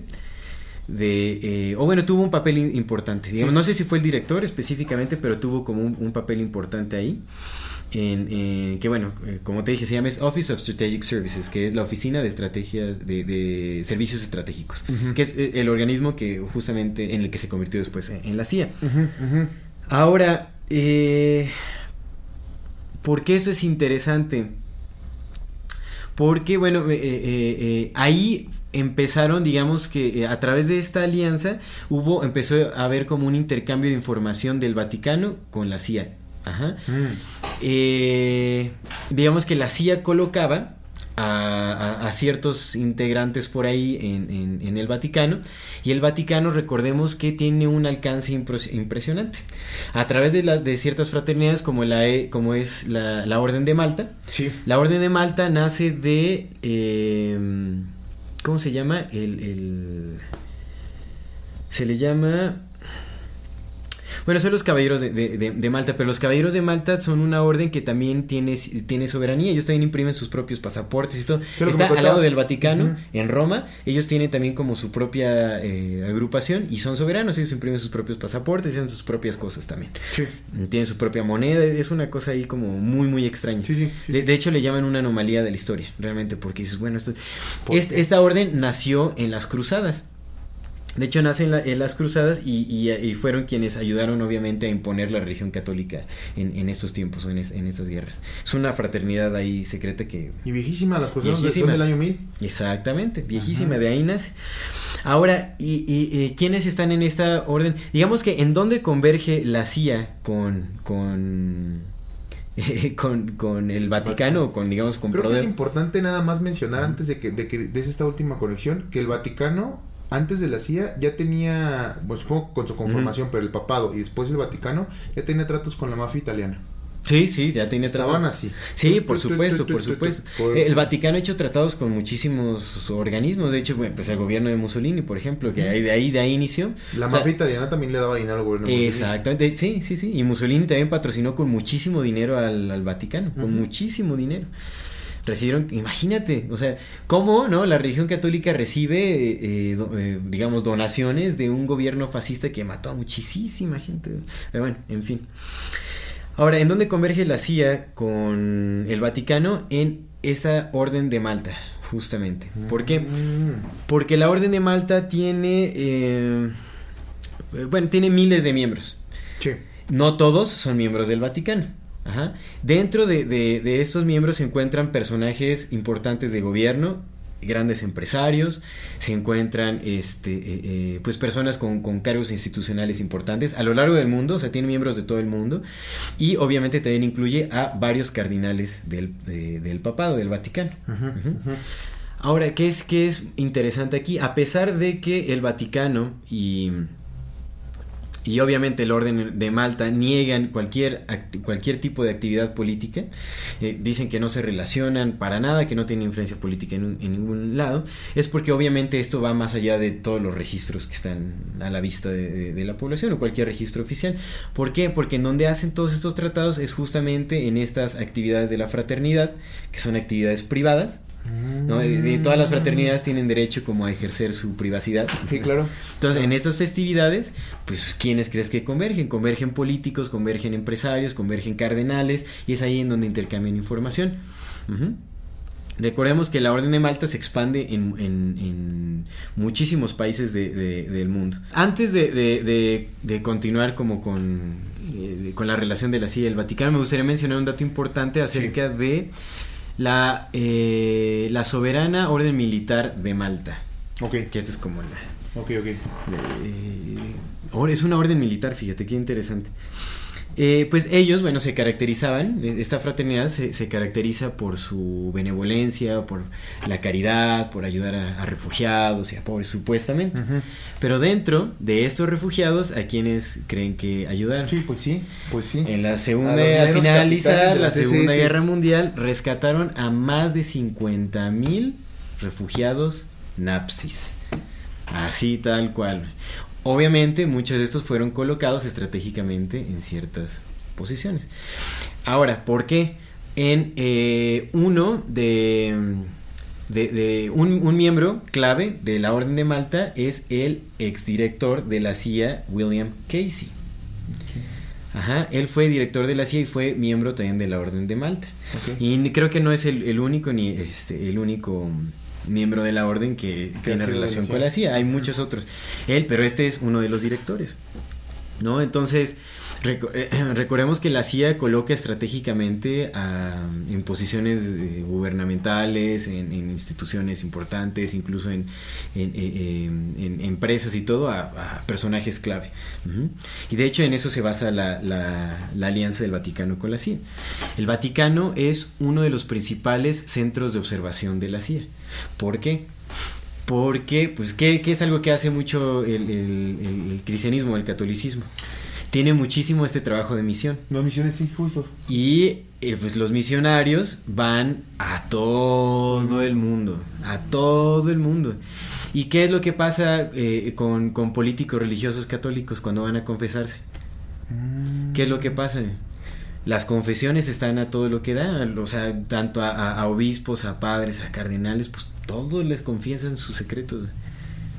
Y entonces es uno de los principales ojos de la CIA. Por eso es de Holy The. Holy See. The Holy See. Exactamente. Fuck, man. Y ahí recibe, o sea, para la CIA el Vaticano es importantísimo. Es así como una de sus principales herramientas. De hecho, han utilizado muchísimos papas, incluyendo a Juan Pablo II, para ubicarse, para, para derrocar a gobiernos en, la- en Latinoamérica y para infiltrarse ahí. No tiene ningún sentido que solamente un papa haya hecho todos los viajes a, a América Latina. Exactamente. No, fue, fue instrumental. Y de hecho, algo que quería hacer la, la, la CIA es eh, derrocar el comunismo en, todo el mundo. O sea, hay, hay como. O sea, digamos que el Vaticano y la CIA son profascismo y son anticomunismo. ¿No? Y eso es lo que querían hacer, así como derrocar realmente al, al- comunismo al mundo. Que después es muy interesante, porque eh, también aquí juega un papel importantísimo la orden de los jesuitas, ¿no? Que son los soldados de Jesús. Que realmente ya de ahí, o sea, lo- cuando los jesuitas toman control tanto de la CIA como del Vaticano, como de todo, prácticamente, eh, ya Pues llevan son- a hacer pues una los unificación legionarios entre de los... Cristo, güey. Se- O sea, se decían soldados de Jesús es otra forma de llamar a los legionarios de Cristo, güey. Es que los los del Marcial Ajá. eran jesuitas, güey.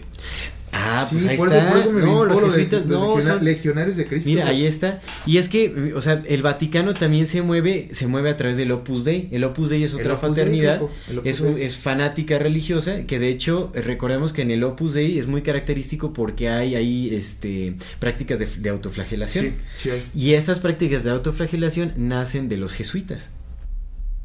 De ahí nacen, los jesuitas fueron los que implementaron como esta, este, la, la autoflagelación. Ahora, eso es inter- hace esto es súper interesante porque el Opus Dei, en el entonces de- del artículo que, que leí. Eh, a finales de los noventas, contaba con más de 70 mil miembros esparcidos en, en aproximadamente 87 países en el mundo.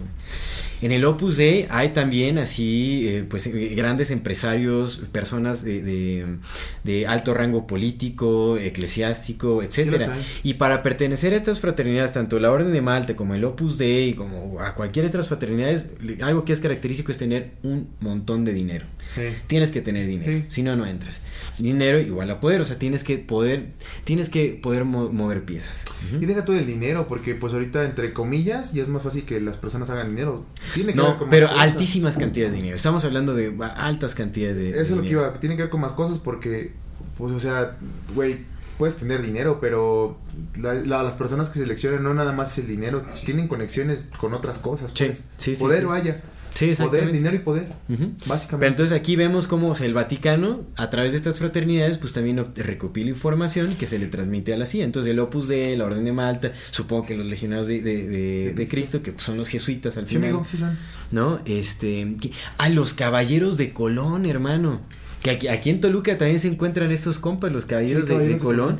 Los caballeros de Colón fue, fue, fue la fraternidad que le donó el espacio en Roma para que hicieran el, el tan ahora resonado este eh, auditorio del papado, que es la, la sala de audiencias Ah, pontificias, sala que de es la cabeza de esa serpiente. de Esa, güey. ese, el, el territorio para construirla lo donaron los caballeros de Colón. Mames. Así tal la cual. sala de audiencias es otro pedo. Cuéntanos de la sala de audiencias. Pa- ah, un, un pequeño paréntesis. La sala de audiencias eh, pontificia o de- del Papa es, es una, Que Julio construc- ponga aquí la es una construcción, bueno, no tan reciente, es de los del 71, me parece que se construyó en el, se- el 71 por un arquitecto italiano, no recuerdo su nombre, no pude investigar también arquitecto, al arquitecto italiano, que seguramente también pertenece a alguna fraternidad, seguramente, ahí si alguien nos, nos, ah, nos da el dato también de investigación estaría bien. Se, se creó en, en 1971 y es una, no recuerdo eh, eh, cuál es el área de esta estructura, pero es como un campo de fútbol, digamos, o sea, es gigantesca. Y es muy peculiar este espacio porque tanto por dentro, por fuera, eh, tiene la semblanza de una cabeza de serpiente. Y no es, no es como una coincidencia o no es que sea por perspectiva. Cualquier perspectiva te da la, la, la imagen de una, de una ca- cara de, cabeza de serpiente. Es impresionante. Son muchísimos elementos los que conforman esta figura. Ahora, algo muy característico también es que dentro de este espacio no se encuentra ningún crucifijo, ninguno. El, digamos que en donde se postre el Papa para dar sus, sus, sus conferencias, cuando... em, sus anunciaturas. Exactamente, cuando hace sus anuncios, ya hay que mencionar que estos anuncios eh, son con personajes también de, eh, políticos o de ciertas naciones, etcétera. ¿no? Él está postrado justo en medio de la boca de la serpiente, entre dos eh, dos estructuras que parecen ser los colmillos. Esto, esto no es como conspiranoico, esto no es como que digas, ay, qué coincidencia. Y si, y, si mueves aquí un poquito la cámara, ya no ve, no, o sea, la serpiente se ve desde muchas perspectivas. Son muchos elementos que la conforman, tanto por dentro como la parte de afuera. ¿Ah? Y, o sea, tiene, es una estructura escamosa básicamente. No hay crucifijos dentro, no, no hay símbolos religiosos más que una escultura muy peculiar de Jesús que está detrás de donde se postra el Papa. Es una escultura muy grande. No recuerdo quién es el escultor. Pero es una escultura en donde parece que está Jesús, no está crucificado, pero está con los brazos hacia arriba, parece que está saliendo del infierno, literal, parece que son llamas de donde está saliendo y parecen serpientes todo lo que lo rodea es muy... O sea, también usen su, su, emocionalidad, su intuición, qué es lo que sienten cuando ven. Vamos a ver si podemos poner estas, estas fotografías para que puedan observarlas y ustedes también a través de su propia intuición cuando ven esto, ¿qué les dice? O sea, no es... Horrenda. Y pueden investigar acerca de estructura, no hay ningún crucifijo dentro, nada, nada, nada, nada. Es que además, güey, o sea, eh, para el Vaticano y para siendo una tan tradicionalista, es, está muy, muy sacado de contexto el hecho de que pongas un, o sea, si no tuviera simbología, pues, el tipo de estructura está bien sacado de contexto, no te lo esperas en el Vaticano, güey, muy moderna como para el Vaticano, y el Vaticano no ha hecho otras cosas así. Sí, ¿no? No, no, no, o sea, es, más que el, telescopio que se llama Lucifer. Güey, tienen un, tienen un obelisco. El obelisco, y, el, y hay que ver, es súper clave porque el obelisco es un símbolo jesuita patriarcal, es un falo. De hecho, eh, eh, los obeliscos, y es que los obeliscos vienen de, Egipcio, eh, desde Egipto. Sí, sí, sí, sí, exactamente. sí, sí, Y los jesuitas son quienes lo, utilizan y lo establecen, porque es una sociedad estrictamente patriarcal, los jesuitas. Mm. ¿no? De hecho, excluyen a todas las mujeres, ¿no? Porque son como una especie de distracción o son como algo que no... para ellos realmente, ¿no? Está o sea, peleado con está muy fuerte ahí. en el programa pasado de los esenios. Ajá. I'm Sandra, and I'm just the professional your small business was looking for. But you didn't hire me because you didn't use LinkedIn jobs. LinkedIn has professionals you can't find anywhere else, including those who aren't actively looking for a new job but might be open to the perfect role, like me. In a given month, over 70% of LinkedIn users don't visit other leading job sites. So if you're not looking on LinkedIn, you'll miss out on great candidates like Sandra. Start hiring professionals like a professional. Post your free job on linkedin.com/people today. Ever catch yourself eating the same flavorless dinner 3 days in a row, dreaming of something better? Well, HelloFresh is your guilt-free dream come true, baby. It's me, Kiki Palmer. Let's wake up those taste buds with hot, juicy pecan-crusted chicken or garlic butter shrimp scampi. Mm. Hello Fresh. Stop dreaming of all the delicious possibilities and dig in at HelloFresh.com. Let's get this dinner party started.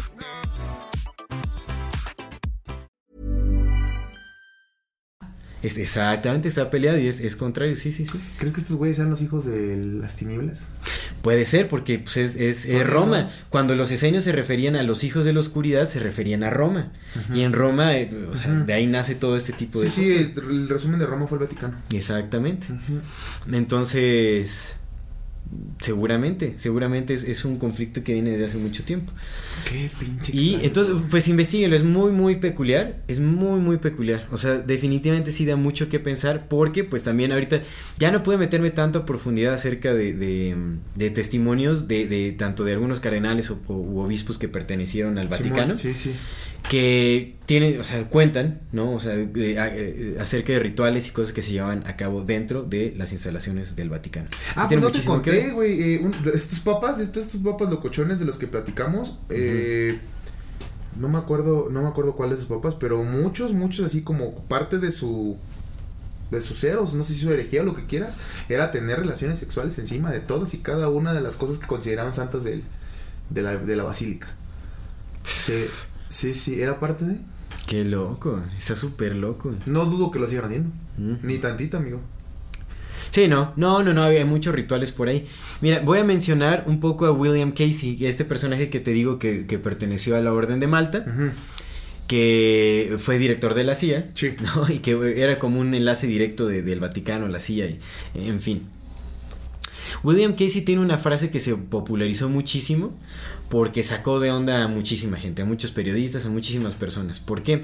Porque él, no recuerdo si fue en una entrevista o en donde, eh, yo creo que fue en una entrevista o... Sí, seguramente fue en una entrevista o en alguna conferencia que dio. Tiene una frase en donde dice, que bueno, lo que dice es, así va la frase, cuando haya, eh, nos daremos cuenta que nuestro programa de desinformación está completo cuando todo, cuando todo lo que el público americano, refiriéndose a Estados Unidos, Sí. cuando todo lo que el, el público americano crea sea falso. ¿Me entiendes? Eh, habla de un programa de desinformación que justamente se darían cuenta cuando todo lo que se crea es falso en, en el público americano de Estados Unidos que realmente bueno Estados Unidos eh, se también este digamos como que el- el- su pensamiento eh, colonizó a todo el mundo en la modernidad prácticamente tuvo muchísimo alcance. Ahora, ¿por qué esto es importante? Porque esto, y voy a mencionar, hay que, hay que mencionar que William Casey fue asesinado por apoyar a grupos subversivos en Nicaragua. Algo que quería la CIA era destruir el comunismo. Él apoyó a grupos subversivos en, en- en- en Nicaragua. Hay que mencionar que también hay muchas personas dentro del Vaticano y dentro de la CIA y todo que pues como que quisieron ahí lucharle o, o- o obstaculizar también como la agenda que se llevaba a cabo y pues se los se los echaron. Ahora, no sé, William Casey pertenece al Orden de Malta. Si perteneces ahí, tienes que ser ahí una persona no... eh, tienes que estar a- afín con, Sí, la, sí, con la agenda. Pero bueno, a él se dice que lo envenenaron por apoyar a, por apoyar a grupos subversivos en, en Nicaragua. Cuando se estaba infiltrando justamente la CIA con el Vaticano y todo ese asunto. Eh, estaban colocando sus gobiernos estratégicos. y Simón, todo Simón, sí, sí. Ahora, ¿por qué menciono este programa de desinformación y William Casey? Porque es, es también un, un punto más de toda la conexión ahora con los jesuitas. Uno de los principales preceptos de los jesuitas y a través de ¿Quiénes los los cuales? ¿Ya vamos, vamos, no, vamos a mencionar rapidísimo. Sí, los jesuitas favor. es una orden militar que se creó en a inicios del siglo eh, XVI. Ok. Su creador fue un soldado eh, español. Eh, Esto es una se creó en Francia, pero fue por un soldado español que se llama y ¿cómo se llama? A ver, déjame ver rápido. Ignatius de Loyola.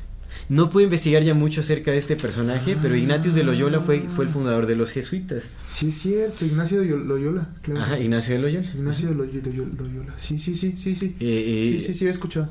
Y él hizo su- en los preceptos jesuitas su misión era masacrar básicamente a todos los protestantes, musulmanes, a todos los que no empataran con sus creencias e ideologías religiosas. Ahora, quiero investigar más acerca de este personaje porque definitivamente cuando se habla de los jesuitas, en varias páginas con información ahí, hablan de que los jesuitas pues son personajes que en realidad no, no, vaya, no adoran a, Cristo o a Dios, sino es lo contrario, es una orden luciferiana. Hay varias pruebas por ahí. Ajá, entonces me gustaría profundizar acerca de- del fundador porque pues tiene muchísimo que ver. Entonces la orden jesuita se, se funda en 1540 en, en Francia me parece por este soldado español. Eh, su misión principal era destruir al- el protestantismo en el mundo. O sea, todo aquello que contradijera eh, las creencias eh, católicas, por así decirlo. Y, eh, y no importaba cuál era la forma de lograr su objetivo. De hecho, es- es- es- se, se puede encontrar así de los preceptos jesuitas, se habla de que a través del, de, de- de- no importa, o sea, juraban, un- hay un juramento, que de hecho te dije, ¿no? Hay un juramento eh, que es, es- es sanguinario, es un juramento sanguinario que, bueno, en donde se- los miembros jesuitas juran completa devoción sin cuestionamiento al orden jesuita, como al máximo líder jesuita, que se considera como el Papa.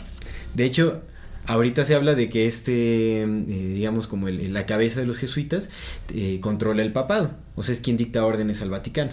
Pues es que Francisco es jesuita.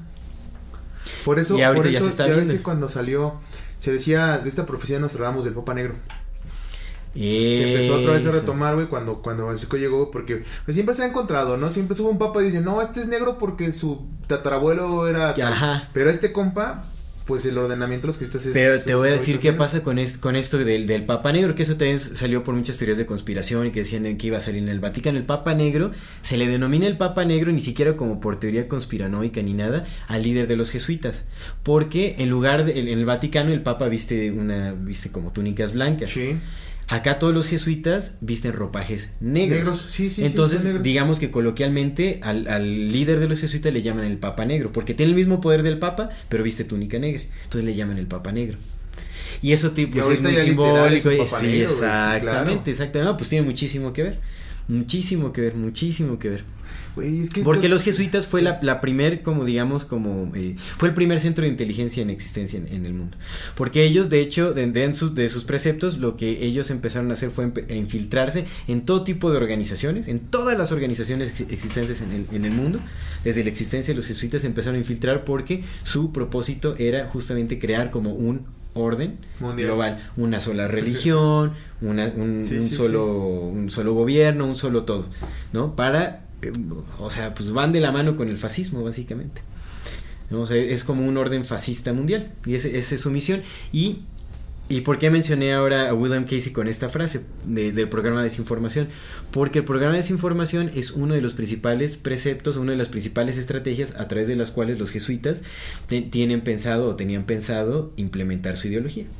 El programa de desinformación, cambiar toda la información infiltrarse en instituciones educativas, infiltrarse en todos lados para justamente modificar la información y moldear, digamos, como la, la realidad a su antojo. Y al parecer lo han logrado. Jesús es la estrella de la mañana, ¿no? Ajá, Pero también Lucifer. también Lucifer. ¿Por qué? No sé, habría que ver. Es que hay mucha información, o sea, si vamos más a profundidad, o sea, tal vez nos encontremos.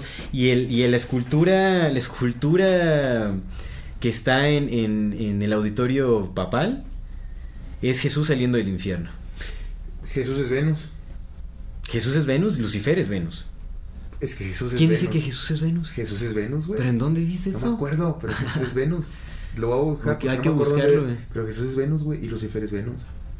Uy. Y el calendario de los mexicas estaba, estaba determinado por Venus, carnal. Porque es el único planeta que gira al revés. Mm, al revés. Bueno, Es el único que gira al revés, carnal. Los demás güeyes van en orden de las manecillas del reloj y Venus va, dijo, chinguen a su madre, voy para otro lado. Sí, es lo que contradices como la luz, la y es el que oscuridad, controla el movimiento y el tiempo. la cruz hacia arriba, la cruz hacia abajo. Sí, güey. Sí, y es el control del tipo de movimiento. Hay que, hay que ver qué show. Hay que ver qué onda. No sé. Hay que estudiar más. También va- Es que Jesús es Venus porque es la estrella de la mañana. y la Mira, cuando hablemos de es Venus. Jesús, el Mm. próximo es de Jesús. Es que, güey, si vamos a hablar de Jesús, tenemos que hacer varios programas de Jesús también, no mames. Pues no pasa nada, hacemos varios de Jesús. Entonces está muy interesante esto que te digo de los jesuitas porque lo que se dice es que ellos se fueron infiltrando poco a poco en todas estas instituciones, tanto religiosas como educativas, como políticas. Se infiltraron a tal punto de que pues ya están manipulando, ya lo están manipulando todo, o sea, realmente son como los... Mira, yo creía que realmente, porque se dice los Illuminati como los dueños del mundo, güey, pero arriba de los Illuminati están los jesuitas. Los jesuitas crearon la francmasonería, o bueno, la, más bien la, la... No sé si la crearon, porque en un documental que vi se dice que ellos realmente tuvieron mucho que ver con los fundamentos de la masonería. Aunque se dice que la masonería también viene de, de otros lados. Pero bueno, o sea, como tiempos más antiguos desde Egipto y, Mm. ese, y ese asunto. Pero bueno, mucho conocimiento oculto se ha utilizado para, para este tipo de cosas. En fin. Se dice que los jesuitas fueron los que fundaron todas estas órdenes. Ellos crearon a los Illuminati, ¿no? Que son como pues estas figuras importantísimas en el mundo que tiene que ver con... eh, o sea, pues con cardenales, con, eh, con políticos. gobernantes políticos, pero los jesuitas están arriba, eh. arriba de los Illuminati, arriba de los de los masones, arriba de, o sea, están arriba de, de son los que están arriba. Arriba de todos lados, arriba del Vaticano, arriba del Orden de Malta, arriba de todas estas fraternidades. Está muy cabrón, güey, porque de ser cierto, nadie sabe ese pedo. Yo no sabía, güey. Yo soy conspiranoico de primera cepa, güey. De cepa Sí, pura. Yo tampoco lo Y sabía. no tenía ni idea de este Pero yo pedo. me, obviamente, pues ya tú sabes yo de dónde me meto a sacar Sí, toda sí, la información. no lo hagan, pero sí. No, hágalo, hágalo, está en nuestra libertad, bueno, bajo su propio riesgo y ut- utilicen las medidas y las responsabilidades necesarias, pero Qué cabrón, güey. Qué cabrón. Está, o sea, está cañón, o sea, yo cuando dije, no puede ser, o sea, ¿por qué yo no sabía? Mi, mi padre, por ejemplo, él también era así como de, pues se metía a estudiar y ya. Simón. Creo que sí sabía, pero no sé si lo llegó a relacionar mucho. Bueno, no sé. O sea, yo no, yo no sabía esto de Solamente los tenemos que ver la- las creencias de las personas. De repente tenemos ciertas creencias que nos hacen determinar qué filtramos como verdad y qué no. Definitivamente, Siempre, definitivamente. amigo, siempre tiene mucho que ver con ellos. Es como, güey. Sí, muchísimo. Y obviamente lo repetimos, nosotros no somos portadores de la verdad. Lo que estamos diciendo aquí es, es como lo- de las conexiones que hemos logrado somos hacer. portadores de la pseudo. Pero pues es, es nuestra eh, es nuestra perspectiva individual al final, ¿no? O sea, no, no va más allá de Y pues otra vez no estamos como en contra de nada, ¿no? Si de repente hay una persona o a personas que digan, güey, pero pues mi primo o mi hermano están en los jesuitas y no son así, pues tal vez no. Ah, no, hay, que, hay, que, hay que dar a Hay que conocer esclarecer eso. que son las- Hay- estamos hablando de los tops de Estamos los tops. hablando de los tops, por Sí, supuesto. sí. Hay muchísima gente que pertenece a la masonería, que pertenece como a estos, estos órdenes, eh, a estas fraternidades. Caballeros que- de Colón también. Sí, que, que están, que están, hay gente buena por ahí que no tiene ni idea de lo que se mueve en las más altas esferas de sus propias sí, sí, fraternidades. Todo va por niveles y funciona en jerarquías. Obviamente, incluso si, si hay alguien que está en estas fraternidades y que nos esté escuchando, ellos sabrán que hay información que se va desclasificando conforme va subiendo los De peldaños de, de esta jerarquía. Y eso es bien sabido, eso se sabe, así funcionan las fraternidades, funciona jerárquicamente. Entre más tiempo y, y- y más honores tengas o más rituales hayas pasado, o yo qué sé, entre más niveles vayas escalando, más información se te desclasifica, Sí. más poder se te va Sí, dando, sí. etcétera. Entonces, así funciona eso. güey. Y no, no toda la gente que pertenece a esto quiere decir que sea mala o que... O que, es- O que todos los misionarios o que haciendo, conscientemente claro. esté favoreciendo es- estos propósitos eh, fascistas, luciferianos y yo qué sé, ¿no? Entonces, pero es importante saber a qué pertenece todo eso, porque si no, no, o sea, todas estas invitaciones de, de, de fraternidades pues llegan a muchísima gente y pues los van colocando y pues nada más como por pertenecer a la fraternidad, cómo funciona, es como pues Es que no sabes se van apoyando y, les, y los van colocando en ciertas posiciones como, oye, hazme este favor y a través de favorcitos y todo eso, pues van alimentando algo que basta. Y también no sabes qué alimentas, o sea, ¿con qué alimentas No sabe. energía? Porque pues sigues haciendo rituales, amigo. Ujú, Pues imagínate toda la energía que se, que se acumula arriba del Vaticano, güey. Y si tienen algo que está recuperando energía ahí, güey.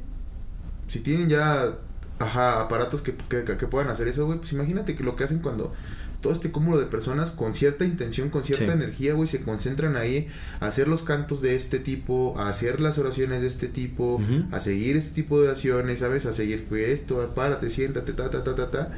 A esos niveles, amigo. Sí. Luego, otra cosa, las, las misas, te digo, no, no tiene que ver con la religión, pero las misas tienen un, tienen un horario en todo el mundo. Entonces, imagínate, güey, ¿sabes?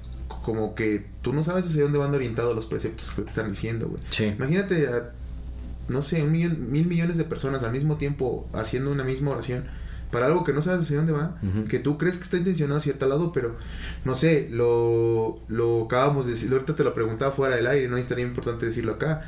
Eh, Jesús, eh, Jesús es la estrella de la mañana, Sí. Lucifer también. Entonces, Sí, hay mucha información que desconocemos. es eso, es eso, simplemente Hay que hay parte, profundizar. amigo, ¿qué, qué, qué, qué está sucediendo? ¿A qué le estamos rezando? ¿Qué estamos diciendo y qué estamos adorando? Tenemos Me queda claro que el Vaticano no. No, eso creo que es bien clarísimo Sí, que no. no, al Vaticano, pero pero de ahí vienen ciertas ordenanzas. Hay que poner atención, o sea, lo que nos quede realmente ejercer nuestro poder de discernimiento, de, de- pues de, de- de cuestionamiento, porque seguimos cosas como borregos y neta no, no ponemos atención a nada, pero a nada.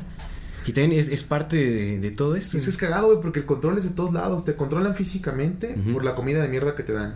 Te controlan mentalmente por los medios que te dan. Y te controlan espiritualmente porque también te dicen hacia dónde dirigir tu espiritualidad, Claro. Sí, sí, sí.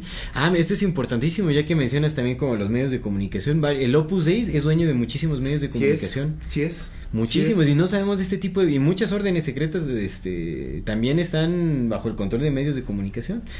Digo, eso ya hablaremos también de... de- De medios de de comunicación. medios de comunicación y ahí mencionaremos todo eso, ¿no? Porque pues obviamente la CIA se mueve con todos... O sea, to- todas estas fraternidades son como... como eh, visores para el, para el para la CIA. Sí, ¿sí? pues son por prestanombres que, también. que hay que decir, o sea, realmente el, el centro de inteligencia de la CIA no siempre fue completamente corrupto, o sea, ha habido buenos personajes también ahí metidos, pero ha sido siempre una batalla.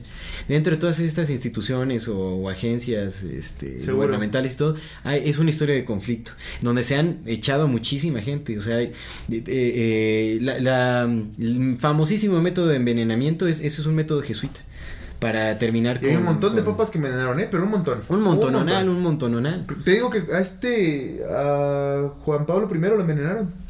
No se dice que lo envenenaron, pero se murió Sí, luego, sí, o sea, todas la- las causas y, o sea, bueno, ves los síntomas y todos son síntomas Eh. de envenenamiento. Eh. Claro, sí, hay muchísimos así. Te digo que William Casey tampoco se dice que lo envenenaron, el exdirector de la CIA. Mm. Pero pues obviamente él estaba yendo en contra de, lo- de los intereses jesuitas, ¿no? Este, estaba apoyando. Y se lo echaron, lo envenenaron, ajá, es, así es. sí, súper loco. ¿Qué más, amigo? Bueno, ahorita quiero hablar un poco acerca de, em, ¿cómo se le llama esos insiders? Que son como los, este... Los whistleblowers. Whistleblowers.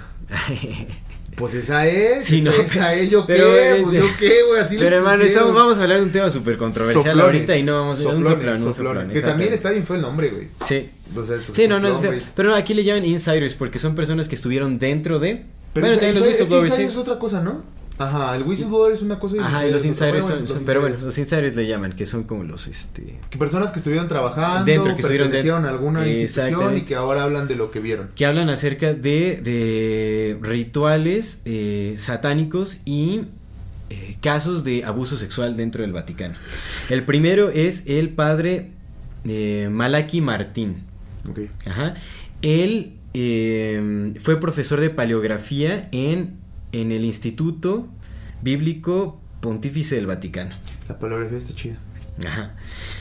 Y él habla, bueno, él estuvo trabajando dentro del, del Vaticano realmente, y él dice que, él, bueno, al parecer presenció, o hubo una, una misa de coronamiento que le llaman, en inglés le llaman enthronement, enthronement, que es, es como... Como entronamiento. Entronamiento, ajá, como de trono. Debe haber un pinche nombre en español, pero. Pero sí. Pero fue como una especie de misa negra. Dice que ahí en, en 1963. Ah, reciente. Ajá. Y dice que justamente en, en este mm, en este año y en este ritual fue cuando ya se, se digamos como que entró el, el aspecto luciferiano de lleno al Vaticano, fue cuando ya se tomó control o posesión completa. Yo supongo que fue cuando los jesuitas entraron ya como en completo control de... Porque te digo, o sea, realmente los jesuitas fueron matando y fueron moviendo piezas y muchísimas cosas loquísimas. ¿No? O sea que... eh, Hay que, hay que hacer un programa especial de los jesuitas. Tengo que estudiarlo más a profundidad. La verdad es que me faltó muchísimo porque es un tema muy, muy profundo también. Y. eh, Sí, o sea, pues obviamente lo que dice este, este padre Malaki Martín es que ha habido muchísimos casos de rituales eh, luciferianos dentro del Vaticano, eh, muchos representan abuso sexual, pederastía y muchos de este tipo de cosas. De hecho, el, padre Ma- eh, Malaki Martín tiene un, un libro, no recuerdo cómo se llama, de hecho tiene varios libros que hablan así de, de- como que se explayan en este tema, que de hecho me gustaría que habláramos más sobre este personaje ya en otro... En la, en la segunda parte, porque pues este es un tema que tenemos que tratar eh, con más Sí, profundidad. y más respeto también. Y más respeto, exactamente. También está otro de las, de, de, digamos, como de, de estos personajes que hablan eh, en contra del Vaticano, es el, el reverendo Gabriel Amorth, que es, es un, es un sacerdote romano, exorcista. Y recordemos que los, los que Los son... ex- exorcistas son no Vaticano, exorcista. los- Exactamente. los directamente los hace el Vaticano.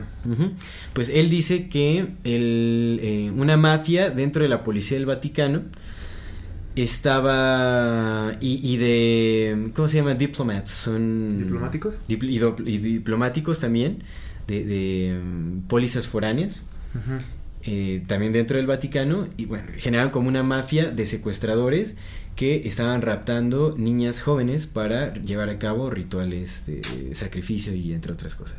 Muy muy fuerte. Eh, este- esta es una de las cosas. Y hay otro caso que eh, de, de un de hecho de un amigo del, del padre Malaki Martín del, del sacerdote eh, Malaki Martín que se llama el, el padre Alfred Joseph Kunz Ajá.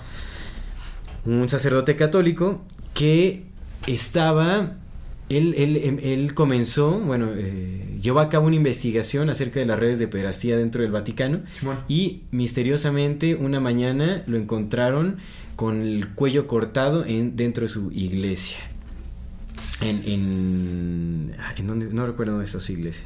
Pero bueno, lo encontraron con el cuello cortado justamente cuando estaba comenzando con este estudio para desenmascarar como esta red de, de pederastía dentro del Vaticano. Y se lo echaron. Nadie hizo investigaciones sobre, nunca arrestaron a nadie de que lo mató, o sea, sus investigaciones muy flojas, ¿no? Entonces, pues murió en condiciones muy, muy cuestionables. Y eso nos, pues, nos da un vistazo de que realmente todo esto que se dice de que pues, dentro de la, de la iglesia... Yo voy a estudiar más, me comprometo a estudiar más al, al padre Malaki Martín, que justamente él habla, o sea, ha- habla de los jesuitas, habla de los rituales luciferianos, pues él estuvo dentro, él presenció muchísimas cosas este, que apuntan justamente a este aspecto oscuro del Vaticano, que realmente me parece... Híjole, es que eh, si, si nos, si ponemos atención a esto, si realmente están sucediendo eh, rituales satánicos dentro del Vaticano, imagínate hacia dónde se dirige la fe o la energía, porque la, la fe es energía, la intención, Bueno, entonces, así, ¿qué es lo que está alimentando a, to- a todos estos fieles católicos que creen que van por el buen camino? Y que el Papa es como su máxima autoridad. Güey, pues simplemente, güey, como que por, ¿por qué tendrías que cada año ver la representación de cómo muere tu Salvador? Sí, sí, sí, está súper locochón. ¿Cómo por qué? ¿Qué Sí. necesidad hay? Sí, Como, sí, re- sí, ay, recuérdate que murió por tus pecados, ya lo sé, güey. Mejor acuérdame cuando convirtió los panes, en- los panes, multiplicó los panes, o sabes, todas las cosas buenas, o dame. Que, no sé, que no me hagas recordemos, mira, morir. dentro, dentro de los rituales satánicos más comunes está el de la humillación.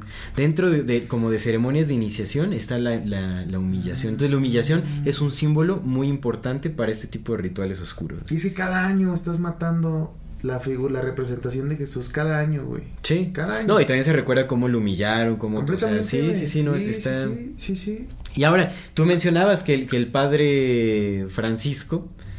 Ah, el- ¿el el- ah, perdón, sí, el, Papa, Papa Francisco.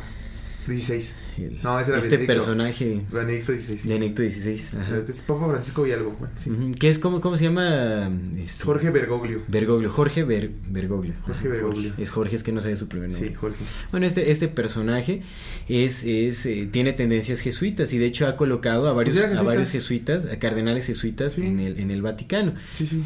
Y bueno, pues también fue amigo de... Los cardenales tienen un montón de poder, ¿eh? La, la gente piensa que nada más así, no, los cardenales tienen poder Sí. político. A mí, a mí Claro, me hace- por supuesto. Se me hace bien curioso el hecho de que de que líderes mundiales vayan y se arrodillen y le besen la mano al Papa.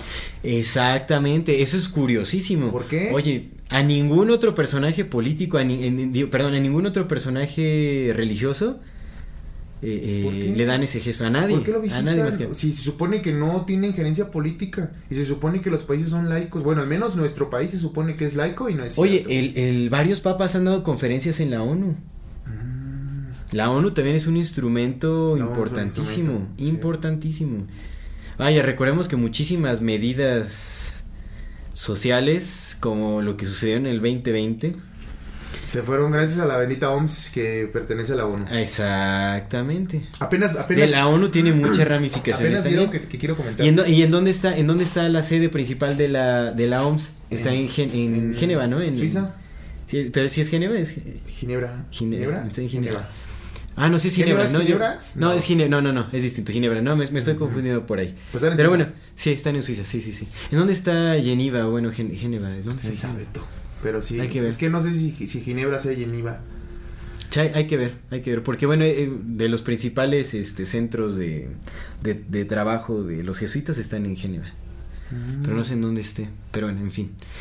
El chiste es que ya están metidazos en la ONU, en la OMS, en todo Te eso. voy a decir algo que, bueno, te lo, te voy a decir ahorita en mi, en mi algo curioso porque creo que está, está importante. Es- no, es, no, es tan, no, es- no tiene mucho que ver con esto, pero ahorita que mencionaste las medidas de control, creo que es importante como mencionarlo.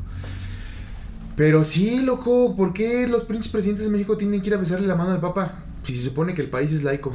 Sí, ¿y por qué, se, o sea, por qué se están reuniendo tanto con el Papa? O sea, pues, tú ves a todos estos Jorge Bergoglio tenía- George Bush, Obama, Sí, todos sí esos van. Clin- los Clinton, todos con los papas. Sí van, en- güey, sí van y públicamente muestran, muestran que están ahí, güey. ¿Por qué? El Papa Francisco ha venido a México, no recuerdo. Vino, Vino- vino, a Michoacán. Pero ha perdido mucha señora, fuerza. Lo jalaron así, le, quítate a la verga, suéltame, le dijo.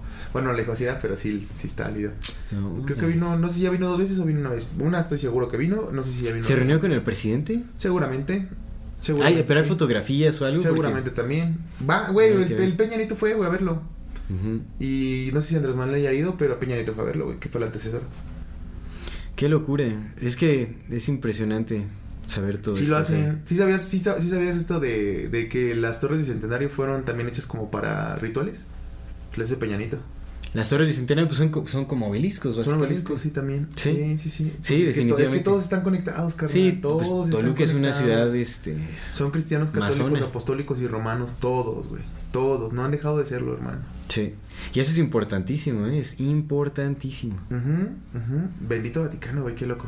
¿Algo más? ¿De No, esto del Vaticano? es, es, es todo. Yo creo que, pues ya terminó. Bueno, sí quería mencionar, ¿no? También que dentro de las amistades de- del Papa Francisco está um, George Pell, el, el- el cardenal George Pell, que en el 2017 fue destituido de su cargo como cardenal en el Vaticano por acusaciones de abuso sexual infantil.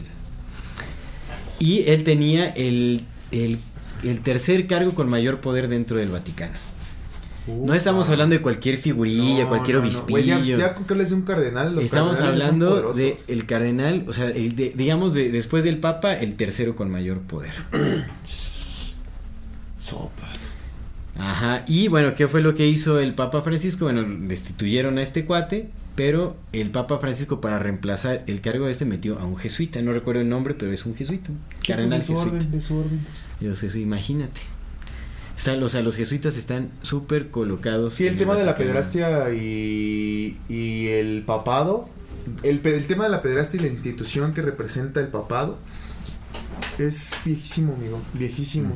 Viene de rituales ultra viejos también, güey. Pues, mira, a mí a- eh, es que tiene un chingo de sentido que, que sean pederastas, güey. Está bien culero, pero tiene un chingo de sentido porque, pues, no es como un deseo homosexual, amigo. No.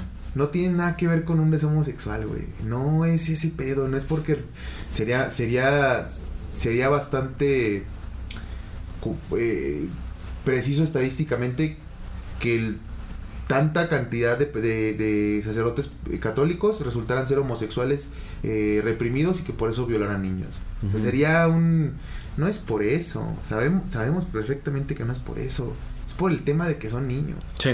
Y eso, recordemos, en rituales luciferianos tiene un- Sí, gran importancia, sí, o sea, sí, tiene, tiene algo muy, hay algo muy específico. de Completamente, no es por deseo Y sexual. está terrible. Pero mira, ¿sabes qué? ¿Sabes qué? ¿Qué está sucediendo ahorita? Y es que, vaya, los, los papas mueren de formas súper feas. De hecho, hace poco salió Sí, un mueren de formas súper feas. Salió un anuncio, sí, mueren lenta y dolorosamente. Sí. Hay que saberlo. Salió un comunicado, no me acuerdo, creo que en el 2019 de un cardenal. Ahí voy a subir el, el, El link. el link. Que dice que el, al Papa Francisco le quedan, a partir del, del 2019, le quedan nada más 5 o 6 años de vida, básicamente. Porque ya ha sido internado dos veces fuertemente en el hospital. Y esto no son noticias que se propagan. Te digo que yo me meto ahí a, a las profundidades de la web a navegar y este y ya no tiene la mitad de su colon el Papa Francisco le quitaron la mitad del colon y tiene un problema severísimo también en los pulmones o sea el, el vato está levantado ahí como por, Por ahora fuerzas de su- extrañas de su señor. De su señor. exactamente de su señor Sí, porque no es el mío. Sí, no, está. Es. está se está petate pero pues ahí chingado. hay ¿En qué, en qué, Se está en qué planeta vivimos? ¿En qué planeta nos tocó nacer? ¿Quién sabe cuántas petateando. veces hemos estado aquí atrapados en este bendito círculo? Pero sí, sí, sí es. Güey, estos, estos compas saben cosas, carnal. Saben Sí. cosas y saben, saben las mismas cosas que las saben desde hace un chingo de tiempo. güey. Están haciendo lo mismo, amigo. Lo mismo que sea. Borgia. Lo mismo están haciendo estos compas. Sí. Exactamente igual, güey. Ponen cardenales, quitan cardenales, ponen presidentes, quitan presidentes, güey. ¿Sabes? Ayudan Sí. a esto, ayudan a aquello, güey. Lo, el- los padres, muy- la- muchos padres católicos estuvieron directamente metidos con todo esto que hicieron los, los del partido de la N en, en la Segunda Guerra Mundial. ah sí por Pero supuesto directo, amigo. pues los apoyaron o sea realmente también hay que analizar como los movimientos del banco del Vaticano Y porque no ahí tocamos, güey. oye ahí han recibido apoyo de los Rothschild por ejemplo Sí. o sea donaciones de estos no personajes tocamos nada del Banco del Vaticano. El Banco del Vaticano tiene acciones en varias empresas de armamento a nivel mundial. Exactamente, exactamente. No, y, el Vaticano, y también creo que desde ahí se puede ver una relación más directa con el, el partido Napsi. En el, segundo, en el segundo episodio vamos a tocar otros temas que, güey, neta, dejamos... Es que es muy profundo, o sea, ahorita nada más era así como la empapadilla. Presentar, presentar, amigo. ¿Qué fregados es el Vaticano? Qué fregados es. Sí, sí, sí. Y yo creo que sí vamos a hablar. A mí me gustaría en lo personal dedicar un episodio específicamente a los jesuitas, a ver si no. A ver si no nos hacen nada. Esperemos que no, ¿no? Así. Con mucho respeto. Sí, pues con respeto, ¿no? Digo, ahí está la información, ¿no? cada quien este, no somos portadores de la verdad, recordemos. Somos pseudo, pseudo Somos pseudo historiadores. Somos pseudo todo. Somos dos personas cualquiera hablando. No nos hagan caso, tenemos gorritos de aluminio. ¿Qué nos van a hacer caso ustedes a nosotros? Nada, nada, no, se, no Hablamos nomás, así, cosas. Vean los pinches hippies, ¿qué vamos a saber nosotros? Oye, nos contratan para los 15, para amenizar 15 años y todo, ¿no? Para bautizos. vamos a amenizar con las conversaciones. nosotros, no, nada. No, es como, vayan, vamos a invitar a esos para que amenicen aquí las conversaciones familiares. Despreocúpense de nosotros, ¿eh? Nada sabemos, nada. Exactamente. Está bien, pues bueno, yo creo que como reflexión esto nos deja que pues este cada quien investigue bajo su propio juicio. Completamente. Pero hay, tienen que mencionar. Hay que tener, sí, nosotros lo hacemos porque creemos que es importante, hay que tener muchísimo cuidado hacia dónde entregamos nuestra fe, muchísimo cuidado, porque somos muy fáciles de manipular. Eso es eso no, no necesitamos teorías conspirativas para que nos dejen ver que nos han manipulado a lo largo de la historia, nos mueven con cualquier tontería. Oye, con cualquier, o sea, no, manches, o sea, una, una bofetada en los Oscars y ya se vuelve viral y ya eso se vuelve se vuelve el tema de conversación del mundo. ¿Viste? bueno, por lo menos de la mitad del mundo. del Will Smith, ¿no viste ese pedo? De que se estaba riendo. No, que tenía su manita metida acá como todos los masones cuando se. Ah, ya, ya, ya, era como ya cumplí con mi... Sí, sí, seguramente. El vato estaba llorando, güey, pero yo en esas lágrimas no vi que estaba llorando por el putazo que dio yo vi en esas lágrimas impotencia porque lo obligaron a hacer ese pedo. Muy posiblemente es como verga, o sea, porque ahí le destruyeron su. Porque yo. Fue un sacrificio de carrera, le, destruyeron la carrera ahí. Va, valió, a alguien, güey. A alguien Y hay muchos sacrificios simbólicos también que hacen ahí esas. Sí hay, sí hay. Esas, esas lágrimas eran Los Illuminati, jesuitas o como sea. Pues bueno, nos damos cuenta de que uno de los más importantes, de las más importantes, de las instituciones más importantes religiosas en el mundo, no es lo que parece ser. Tiene gran influencia política porque han ayudado a derrocar y, e implementar gobiernos directamente.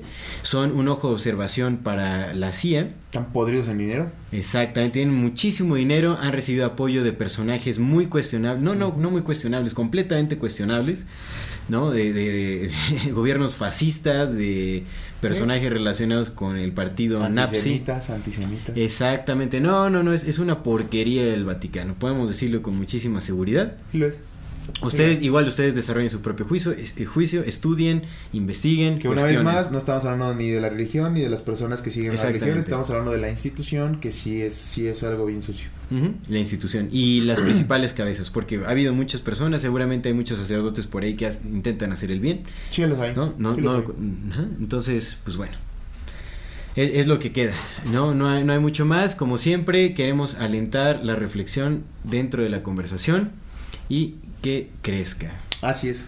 Así es. Sí, pues sí, amigo. Pues vamos a nuestra Y aparte nada más una última cosa, güey. Hay que recordar que la religión católica, hasta antes de que los chinos fueran mil millones, la religión católica era el, el tenía como el 70% de, de, de, aceptación en el mundo. Era la religión más, más profesada del mundo hasta que los chinos explotaron y ya no, porque pues los chinos son otra religión. Que ahorita justamente este trabajo de, que está haciendo el Vaticano de unificar ideologías, que es el, Papa actual se muestra súper liberal. Eso es porque pues obviamente quiere agarrar como seguidores de todos lados y después unificarlo todo en, una sola cosa. Es parte de como... Para volver a ser Roma, porque nunca hemos dejado de serlo. Pero bueno. Bien, amigos, hasta aquí el programa de, en esta parte, ¿no? Vamos a, algo interesante. Mira, te quería contar. Justo ahorita que lo mencionaste dije, ah, pues este va a ser lo, esto, porque es muy, muy curioso. Apenas en, hace como una semana vi en TV Azteca, mi mamá le gusta poner las noticias, ya le dije yo que no, no vea noticias porque le dije, jefa, nomás estás alimentando de pura pinche. Son jesuitas. Pero bueno, las, las, puso y este y me tocó ver el anuncio en TV que le digo, ah, mira, pon atención a eso que están diciendo. Porque ya cuando salen la tele abierta es porque ya se fue al carajo todo. Estaban diciendo, güey, que hubo, que las investigaciones más recientes muestran que todo el proceso del encerramiento, justamente las medidas que se tomaron durante la, la crisis más grande de la pandemia, no sirvieron absolutamente nada que el porcentaje de muertes del 100%, por decir un número, bajó al 98%, es un 2%. En realidad no sirvió de nada, lo único que causó fue más estrés, más ansiedad, más depresión, más suicidios. O sea que todo lo que causó, porque no sirvió absolutamente nada, lo mismo que el cubrebocas. No sirve de Exactamente. Ya para que lo anuncien en un medio como TV Azteca es porque, güey, ya les importa un carajo. Es como, güey, pues ya lo sabían, ¿para qué no hicieron caso a los güeyes del gorrito? No nos hagan Lo, caso. sa- lo no sa- lo sacaron en TV así que no manches sí te digo que ahorita ya están Ah. sacando todo lo que parecían teorías de conspiración y por lo que pendejeaban un montón de gente y todo en redes sociales o sea hubo linchamientos este eh, social en redes a muchos personajes a, a médicos a- Quebraron la economía por encerrar a la gente a lo baboso. Sí pues bueno es algo que le llaman el, el gran reseteo no como el Great Reset The Great Reset. The Great Reset Sí. pero bueno eso ya hablaremos Y ya es algo interesante eso. porque neta está muy interesante. Ya para que Sí, salga un interesante. medio como TV Azteca, Sí, amigo, es porque neta sí ya es como, güey. Ya, o sea, ya, o sea, pasó por 20 mil filtros y te sacan eso es como... Justo. Te van desclasificando información de, de a poco a poco. O sea, si te hubieran dicho eso al momento de que sucedió, pues obviamente se les... Se les jode el plan, pero ya después, o sea, es como, ah, no. La- mira, mucha gente se murió, güey, porque te dijeron te vas a morir, güey. Y todos tenemos pedos de miedo, carnal. Pues Sí. vivimos estresados todo el pinche tiempo. El cortisol está hasta la verga en el Sí, cuerpo, sí, güey. sí, sí, no, O sea, no. cualquier cosita te pinches te activa. No, y, y aparte, porque, bueno, ya no vamos a hablar de eso porque Pero es bueno, otro tema. interesante Y, que ya lo ya es ya lo desclasificaron. también es, sí, sí, ya está desclasificado, que no sirvió pa' desclasificado. puras nadas. Y pues bueno, Todavía seguimos entrando. hay que esperar a ver cuando salga el otro resultado. El Bueno, de- Ciudad de México ya es libre de cubrebocas. el de entonces, las 25, Esperemos que aquí también. 25 dosis de vacunación. Ya cuando llegue ese re- nuevo resultado en unos años, ya, ya platicaremos de ese. Cuando nos Ay, digan no. qué está sucediendo. Pero bueno, ahí está. Ahí, está, dato ahí está. curioso. Pues bueno, vamos a las recomendaciones. Sí, amigo. Yo quiero recomendar, la verdad es que no he tenido como tiempo fuera de mis investigaciones para hacer otras cosas más que estar como clavándome Es que por ahí. sí, Es que hermano, mucha- no, mucha información. Pero quiero recomendar algo de lo que me fui encontrando. Hay una, una página que me parece muy interesante, es como un medio de comunicación que analiza la relación entre eh, la iglesia y el Estado. Porque obviamente desde hace mucho, a través de, de los medios de desinformación en las instituciones educativas, nos han hecho creer que el gobierno y el Estado están separados desde hace un buen tiempo. Eso es una gran mentira. Perdón, que el- el- la iglesia y el Estado están sí, separados. Dije no, gobierno no, y Estado. No, que la iglesia y el Estado están Nunca, separados. No han estado, nunca han estado, nunca han estado separados, jamás. Y bueno, esta página analiza justamente la relación entre iglesia y Estado, se llama thechurchandstate.org.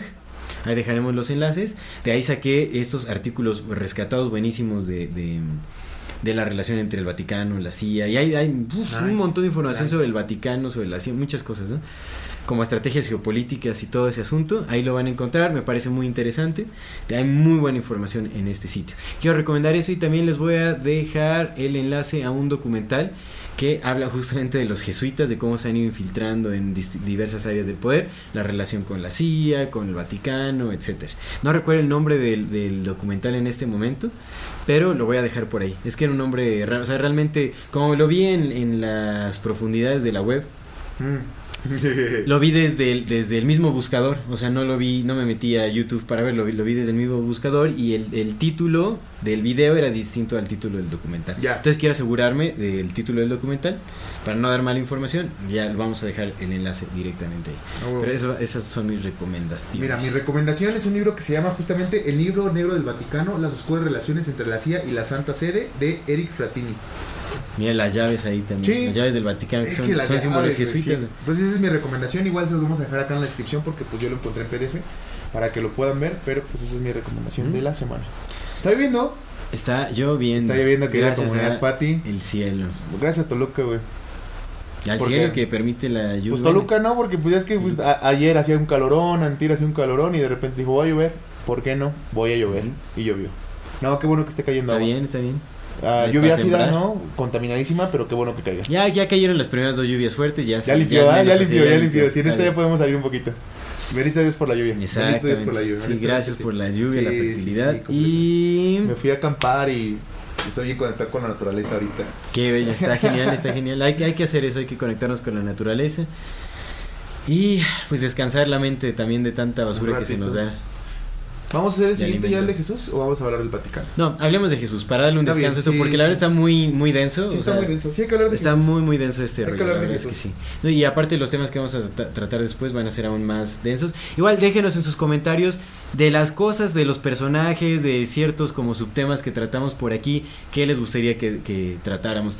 Y no se olviden también de, de agregarnos, bueno, de agregarse a la comunidad Fati En en nuestro grupo privado en Facebook porque ahí, bueno, vamos a canalizar todas sus historias, todos sus relatos sobre los distintos temas que estemos tratando. Recuerden que ya tenemos nuestro nuevo programa Voces de la que comunidad. se llama Voces de la Comunidad. Lo pueden ver los días viernes. Exactamente. Y pues nada, ¿no, amigo? Creo que. Muchísimas gracias por gracias acompañarnos en este este episodio. Este Esperamos es Amor Fati. que, perdón, Ah, todavía no, esto no es Amor Fati. esperamos que nos sigan en los siguientes episodios y por muchísimo tiempo. Sí, esto es Amor Fati. En la infinita verdad del ser. Hasta luego. Don señor, qué chingón.